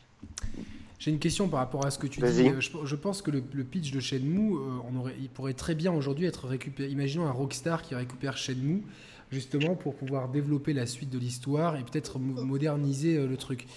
je pense sincèrement que si aucune grosse société si aucun gros éditeur n'a voulu prendre le parti, c'est que je pense que Yu Suzuki, n'a, on, on, le voit, hein, n'a à mon sens pas aujourd'hui les épaules et le savoir-faire pour pouvoir tenir euh, un projet de, cette, qui, qui, doit respecter l'héritage, l'ADN de, de, Shenmue. On voit de ce qu'on voit de Shenmue 3 aujourd'hui, c'est quand même très préoccupant. Je pense que si, si je me suis. Alors, alors, je vais essayer de répondre, hein, mais encore une fois, je euh, j'ai pas la, science infuse, je peux probablement me tromper, je suis pas dans les petits papiers euh, de, ces gens-là. ce, ce, que j'aime à dire, c'est que tu as euh, Yu Suzuki qui est effectivement le grand manager, le, producteur de la saga, mais qui fait le jeu C'est l'équipe. Euh, et ça, il faut, toujours le souligner. C'est-à-dire que tu as un game director, un producteur, euh, le lead animateur, le lead artistique, le, et, j'en passe, les programmeurs, les intégrateurs, les, les, les, les, lead gameplay, tout ce que tu veux. Ce sont ces gens-là qui font le jeu. Et euh, Yu Suzuki n'est qu'un nom au final sans son équipe. Et c'est ce qui, chez, Sega, quelque part, va lui amputer. Une fois que Sega met la clé sous la porte euh, en tant que constructeur, euh, Yu Suzuki sait très bien et pertinemment qu'ils n'auront plus les moyens de financer une suite. Il le sait. Et lui, euh, au Japon, étant dans un pays extrêmement conservateur euh, d'un point de vue euh, des propriétés intellectuelles, parce que on l'a vu avec le, Kojima Gate ou le Konami Gate, la propriété intellectuelle appartient à Konami de Metal Gear, mais le créateur et reste Kojima. Il y a des ententes, il y a des choses qui ne sont pas vraiment dites entre les deux. Donc Yu Suzuki se retrouve dépossédé quelque part de son bébé. Euh, et euh, ne peut pas faire de jeu. Et c'est pour ça que euh, Rockstar, même si par exemple, je connais une personne chez Rockstar, chez Tech2, qui est un gros joueur, qui, joue beaucoup à l'industrie. Je n'ai pas eu la chance de discuter de Shenmue avec lui, mais je suppose, connaissant les goûts de, du, personnage, que c'est un jeu qu'il a dû aimer. Et je suis certain qu'un de ses rêves aurait été de signer une suite chez, chez Tech2 Rockstar, ils auraient adoré. Mais ici, ils vont voir le créateur tout seul. Qu'est-ce que le créateur tout seul peut leur apporter, à part euh, le scénario? Bah, Pas grand-chose. Parce qu'il faut l'équipe. Et l'équipe, à mon avis, a dû être réintégrée euh, de façon séparée dans d'autres équipes japonaises ou peut-être même à l'international. Euh, ce qui se passe avec, Kojima en ce moment sur Death, Stranding, c'est assez, assez, unique au final. il est parti avec quelques personnes, hein, avec quelques-uns de ses leads. Euh, mais tout seul, il n'aurait pas fait. Exactement, tout seul, il n'aurait pas fait grand-chose. Euh, faut... Cette starification euh, assez triste et imbuvable qu'on retrouve ben, depuis l'ère du cinéma. Au final, c'est le, truc hollywoodien qui a découlé sur le jeu vidéo.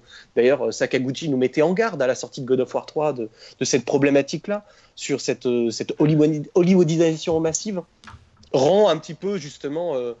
Bref, on s'égare un petit peu quelque part. Mais chez nous, lève tellement de problématiques de notre industrie euh, qu'il en, fait probablement qu'il est l'ovni représentatif de toute notre industrie. Ce jeu n'aurait jamais dû être produit. C'est un miracle. Euh, ce jeu n'aurait jamais dû avoir de suite, et pourtant il va avoir une suite grâce aux joueurs. Ce jeu est un monument euh, en termes de gameplay, de narration. Il essaye plein de choses. C'est le seul jeu auquel on ne reproche pas le Quick Time Event, par exemple. On reproche les QTE aujourd'hui dans la globalité des jeux, mais à Shenmue, on ne lui reprochera pas parce que bah, c'est le premier, c'est lui qui a un petit peu mis les lettres de noblesse, les lettres de noblesse à ça. Bref, que dire? Franchement, je voulais pas trop parler du jeu parce que je voulais laisser euh, bah, vous trois en parler plus que moi. Moi, je voulais intervenir plus de ce côté-là, quelque chose qui moi me touche euh, au quotidien. Euh, Nico. Voilà. On va passer la parole à Rémateur et puis Fabien, et puis on, va essayer quand même d'être pas trop long parce qu'on est déjà à deux heures d'émission et, c'est un peu long après. Donc voilà. Oui, bon, euh, que dire de plus euh, Je pense qu'il y a eu pas mal de choses qui ont été dites. Euh, moi, je dirais, je dirais simplement qu'effectivement, bon, Shenmue, c'est un peu l'erreur de la nature, ça c'est clair. c'est aussi le plus beau jeu Dreamcast qui peut exister. Enfin, j'ai jamais vu au plus beau que ce que, que ce qui a été fait. C'est un chef-d'œuvre, quoi.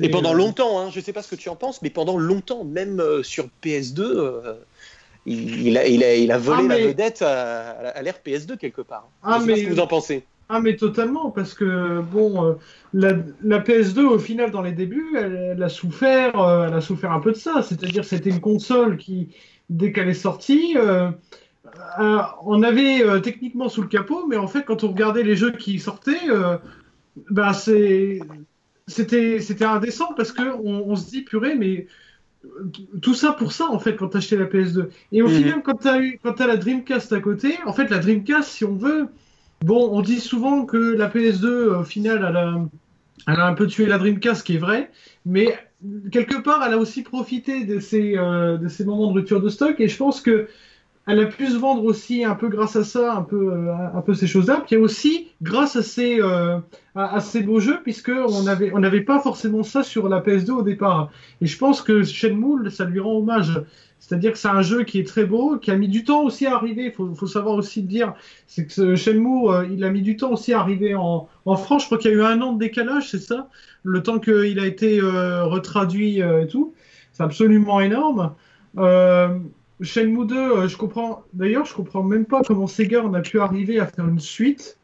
Euh, c'est ce que disait Nico, c'est-à-dire que au final, le jeu, il a coûté tellement cher, euh, ça n'a pas suffi à Sega, non Il fallait remettre 70 millions de dollars pour refaire Shenmue 2. C'est absolument, absolument. Sachant que le, premier est déjà pas rentable en plus, tu vois. Le, premier est déjà pas rentable, encore moins le deuxième d'ailleurs, puisque. C'est comme tu disais, c'est des jeux qui, ne plaisait pas au grand public. Et c'est vrai, c'est vrai, c'est des jeux. Euh, euh Shenmue, c'est un jeu. Euh, moi-même, bon, quand j'ai mis la main dessus, euh, je me dis au départ, mais qu'est-ce que c'est que ça? On, est sur, on est dans un univers où on tire des tiroirs, on, joue à des jeux d'arcade ou quoi que ce soit, mais en fait, on fait quoi? Puis au final, il y a une histoire qui est prenante derrière. C'est un jeu qui est pas commun. On parlait d'OVNI avec avec Jet Set Radio, mais je crois que quelque part, Shenmue reste un bel ovni aussi euh, dans, sa manière de faire. Euh, c'est un jeu qui, euh, pour moi, mérite presque le statut d'une œuvre d'art. Et pourtant, je suis très loin d'imaginer que le jeu vidéo est un art. Moi, ça reste un produit culturel. Mais là, c'est quand même une, belle exception qui nous a été offerte par le jeu vidéo. Et ben, je pense que même aussi en termes de prise de risque, parce qu'il faut se rendre compte, c'est que la prise de risque sur Shenmue, elle est énorme.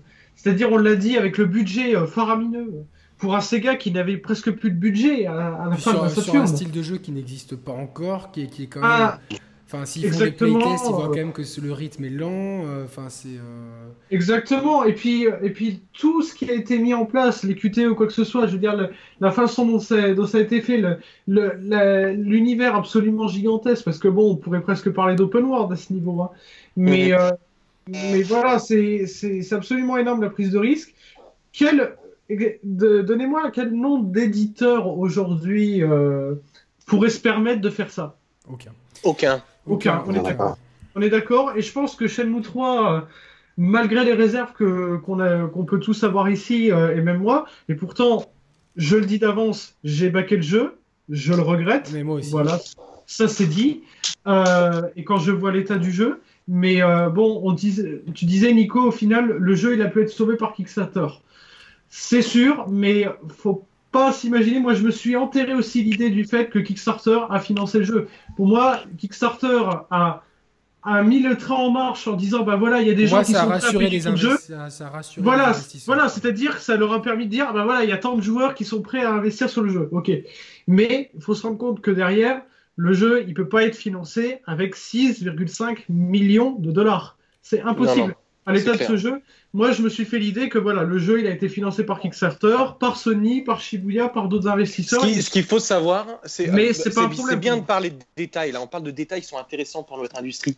Euh, un, jeu, euh, euh, tout tourne autour de ce qu'ils appellent le maintenance rate, c'est-à-dire combien te coûte un homme par mois chargé? C'est vrai, on, te l'apprend en gestion de projet d'ailleurs. Exactement. C'est-à-dire que, par exemple, dans une ville euh, comme Los Angeles, euh, entre les studios Riot, euh, Radiant Dawn, euh, Blizzard, on tourne entre 12 et 15 000 par homme, mois. pour faire un jeu comme Shenmue, qui est en plus dans une partie produite au Japon, où le maintenance rate au Japon est sensiblement le même, voire peut-être plus élevé sachant l'ancienneté de certaines personnes qui sont à la tête du projet, connaissant, c'est en plus Unreal 4, alors je peux, je peux vraiment vous en parler en détail, c'est, ça reste plus simple, mais ça reste quand même euh, cher, surtout quand on fait du réalisme, parce qu'il y a toutes les textures, il y a un travail en amont monstrueux, avec 6 millions et demi, même si ils ont peut-être, je sais pas, 5 millions à côté, en plus euh, euh, de fonds privés, peut-être que Sony leur a promis un chèque sur le marketing. Ça leur fait au maximum entre 15, allez, ça leur fait 15 millions de dollars, ce qui est extrêmement faible pour faire un jeu d'une telle ampleur. Ah extrêmement faible, sachant qu'ils n'ont pas de pipeline déjà établi, sachant qu'il n'y a apparemment pas forcément, il n'y avait pas de studio vraiment établi avant qu'ils commencent, ce qui est globalement normal. Mais ils n'ont pas pu jouir d'un passé. Euh, il y a eu un trou entre 99-2000 et là, et c'est vrai que, je disais de façon positive que Kickstarter, les joueurs ont sauvé euh, Shenmue 3, mais dans quel état le jeu va-t-il sortir? Moi, je leur souhaite le meilleur du monde. Moi, je suis définitivement ah bah, pas quelqu'un euh, euh, qui. je suis quelqu'un de positif. Je leur envoie les meilleures zones possibles pour qu'ils y arrivent parce que la difficulté est, gargantuesque et en plus latente parce que c'est Shenmue, quoi, encore une fois, on est tous les quatre à en parler, entre, entre passionnés, c'est Shenmue. J'espère vraiment qu'ils vont faire quelque chose de bien, parce que s'ils se ratent, on pourra dire que l'histoire Shenmue euh, sera vraiment l'ovni euh, du jeu vidéo. Et dans 30, 40 ans, quand on parlera de jeu vidéo, ce sera un vrai cas d'école. Il y aura quelque chose à, regarder, il y aura eu un truc assez unique autour de Shenmue. Mais je, disais, ouais, c'est vrai que tu as raison, ils n'ont pas le droit de le rater, ce troisième épisode. Parce que si ça fait comme Mass Effect avec Andromeda qu'ils ont sorti, qui ne rend pas hommage finalement à la série, moi j'ai j'ai quelqu'un qui, qui travaille dans, dans le journalisme euh, jeux vidéo euh, que je salue, si peut-être il, écoute l'émission, mais euh, il m'a dit j'ai testé Mass Effect Andromeda, j'ai pas aimé. Et eh ben moi j'ai pas envie que ce Shenmue 3, et eh ben il fasse la même chose à la série Shenmue, qu'il arrive à finalement arriver comme un comme un cheveu au milieu de la soupe et euh, bah, gâcher en fait le tableau. C'est dommage. Par contre, j'aimerais rectifier quelque chose, une erreur que j'ai peut-être dit. Excusez-moi, après je vous laisse parler. Il y a tout de même Core Media qui s'est rattaché au projet. Euh, si je ne dis pas de bêtises. Et Core Media, ça reste quand même le plus gros éditeur euh, européen. Ce sont les Allemands. Je pense que Core Media va mettre un bon billet euh, dans le jeu. C'est une, euh, une, hypothèse, je n'en sais rien, euh, mais je pense que s'il se rattache, ce n'est pas qu'une question de distribution. En tout cas, je le souhaite que Core Media soit rentré dans le codev sur, sur Shenmue. Pour leur, pour leur amener des fonds, peut-être. on va juste écouter Fabien sur Shenmue. Vas-y, Fabien, excuse-moi pas de souci, pas de souci, c'est très intéressant. Euh, trois, trois, trois petites choses et je vais faire vite. La, première, c'est que je pense que sur Shenmue 3, pour boucler sur Shenmue 3, euh, il faut faire le deuil de ce qui était Shenmue 1 et 2. On revivra plus la même chose. Ça va pas être un jeu qui va mettre une claque à tout le truc et qui va révolutionner le game. Euh, voilà, c'est, on, ça a surfé sur la hype à ce moment-là. Sony a dit quel jeu on pourrait euh, banquer pour dire de faire rêver un peu les joueurs? Qu'est-ce qu'on nous réclame? Et, à l'E3, ils ont sorti, ils ont déroulé le, le tapis rouge. mais je pense pas qu'on aura du tout la même expérience.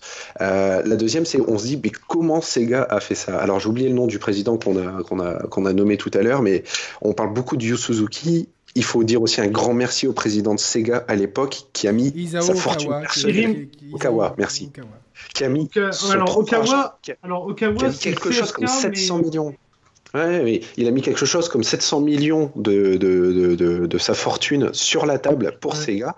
Et son obsession, et pour en avoir lu des, des, des interviews de proches, des reportages, etc., puisqu'il est mort peu après l'arrêt de la Dreamcast, quelques mois, euh, c'est un homme qui était obsédé par une chose, c'était on sait que Sega, on n'arrivera pas à le sauver on veut laisser une belle image. On veut, je veux que Sega fasse date dans le jeu vidéo euh, et qu'on laisse quelque chose d'impérissable. Et, Yu Suzuki, quand il arrive et qu'il présente ce projet, ok, il y voit cette opportunité-là. Il voit l'opportunité de laisser une trace qu'aucun autre ne pourra, ne pourra laisser.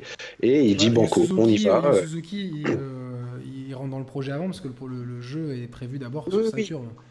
Bien, sûr, il y, a même une démo, il y a même une démo euh, qui, est aujourd'hui visible sur, euh, sur Internet. Mais ce que je veux dire, c'est que les, 150 millions pour sortir chez nous euh, sur Dreamcast, puis sortir une suite, on le doit, on le doit au président de Sega à l'époque, qui, qui, était vraiment obsédé par l'image de, la boîte une, fois, une fois la clé sous, mise sous la Moi, j'adore. Hein. Moi, personnellement, en tant qu'humain, j'adore ce genre de personnage. C'est génial c'est extraordinaire et je crois que notre industrie, et pas que notre industrie, mais le monde dans lequel nous vivons aujourd'hui, aurait besoin de plus euh, de ce genre de personnages. Mais, moi, je, ouais, ouais, je, suis totalement en face de ce qui a été dit là, parce que En fait, je, pense qu'Okawa, au final, dans la personnalité de cet homme, c'est un peu le, le, patron de PME à l'ancienne. C'est un peu ce, ces, ces patrons euh, d'entreprises familiales où voilà, ils, mettent leur corps, leur énergie, leur argent, leur vie même parfois dans, euh, dans ce qu'ils font dans la production, dans leur entreprise. Et je pense que c'était totalement euh, ce qu'on a dit là avec Okawa et la façon dont ils ont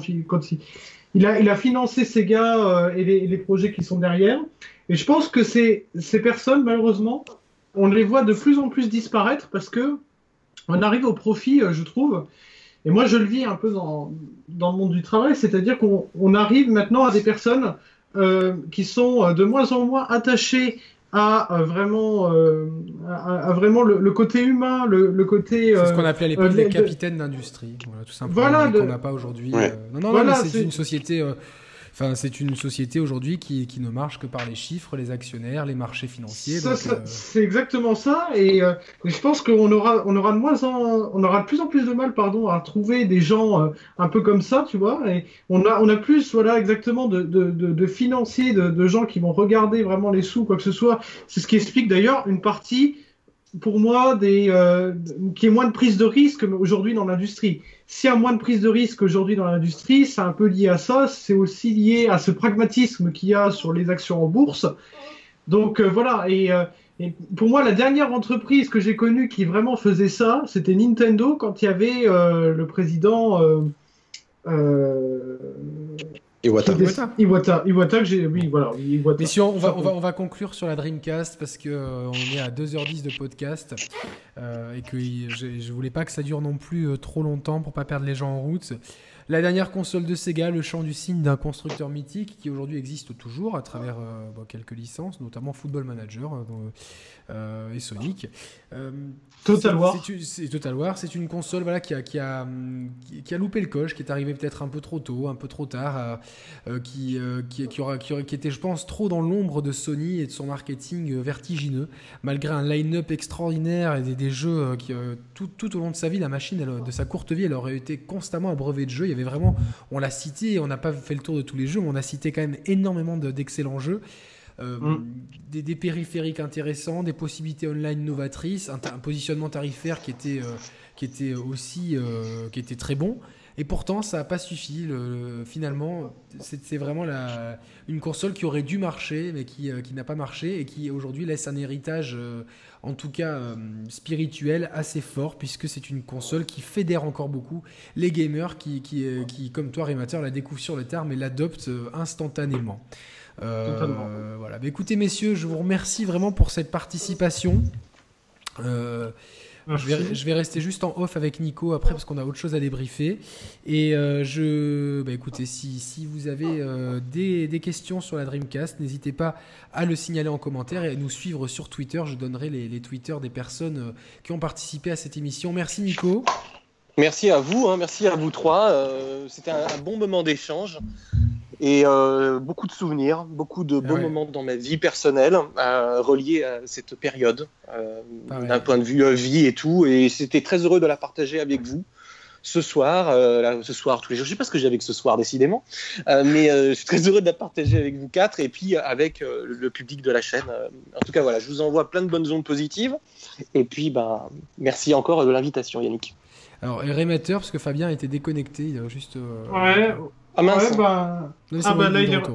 là, il est de retour. Bah, je, je, vais profiter pour faire le mot de la fin. Oui, bah, franchement, merci, euh, merci à vous euh, de m'avoir invité. C'est vrai que bon, euh, j'ai peut-être pas non, j'ai peut-être pas non plus trop parlé des jeux parce que c'est vrai que je découvre un peu la console euh, sur le tard. Mais bon, personne n'est parfait. Et puis, ben, je compte bien je compte bien rattraper le retard, je compte bien voilà apprécier cette console, ça a déjà commencé.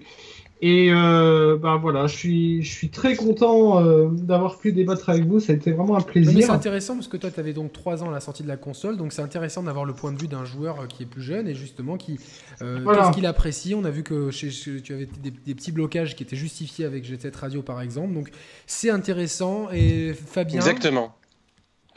Bah pareil, très heureux d'avoir fait ce, podcast entre passionnés. Et puis bah. On a été décidément. Fabien. Oula, ouais, on a été coupé. Euh, oui, c'est un peu les aléas de Skype. en tout cas, vous n'hésitez pas à vous abonner à nos chaînes YouTube respectives. Donc The Share Players, Nico et Mariana. C'est ça la chaîne de Nico? Ouais, exact. Euh, c'est la chaîne YouTube, ouais, exactement. Et euh, Rémateur, t'as pas de chaîne YouTube euh, si? Alors, j'ai pas de chaîne. Alors, j'ai pas de chaîne YouTube. Par contre, euh, bon, je suis quand même assez actif sur Twitter. Et puis, si vous voulez rejoindre mon serveur Discord, parce qu'on discute beaucoup sur Discord, on est à peu près 50 personnes sur le serveur. On discute à peu près tous les soirs, enfin peut-être pas tous les soirs, mais on se rejoint souvent le soir pour discuter de quoi que ce soit. Vous verrez, l'ambiance est assez sympa. Donc euh, voilà, je demanderai à Yannick qui mette le lien euh, dans la description euh, du Discord. Voilà, si vous voulez rejoindre. Et puis bah il y a mon site internet sinon où je poste deux trois petits deux trois bricoles. Voilà. Très bien, Fabien. Donc on n'arrête pas d'être coupé, donc sois bref pour dire au revoir aux auditeurs. Très rapide, voilà. Merci pour, pour l'intervention, pour l'échange. Et puis si vous connaissez pas la console, foncez, il y a vraiment beaucoup de jeux fun à découvrir. Super. merci, on reste en off donc les amis. Merci à tous, donc aux auditeurs à qui je dis à la semaine prochaine pour une émission qui va marquer aussi la chaîne. Je vous embrasse. Salut à tous. Ciao, ciao. Bye. Bye, bye. bye. Merci, salut.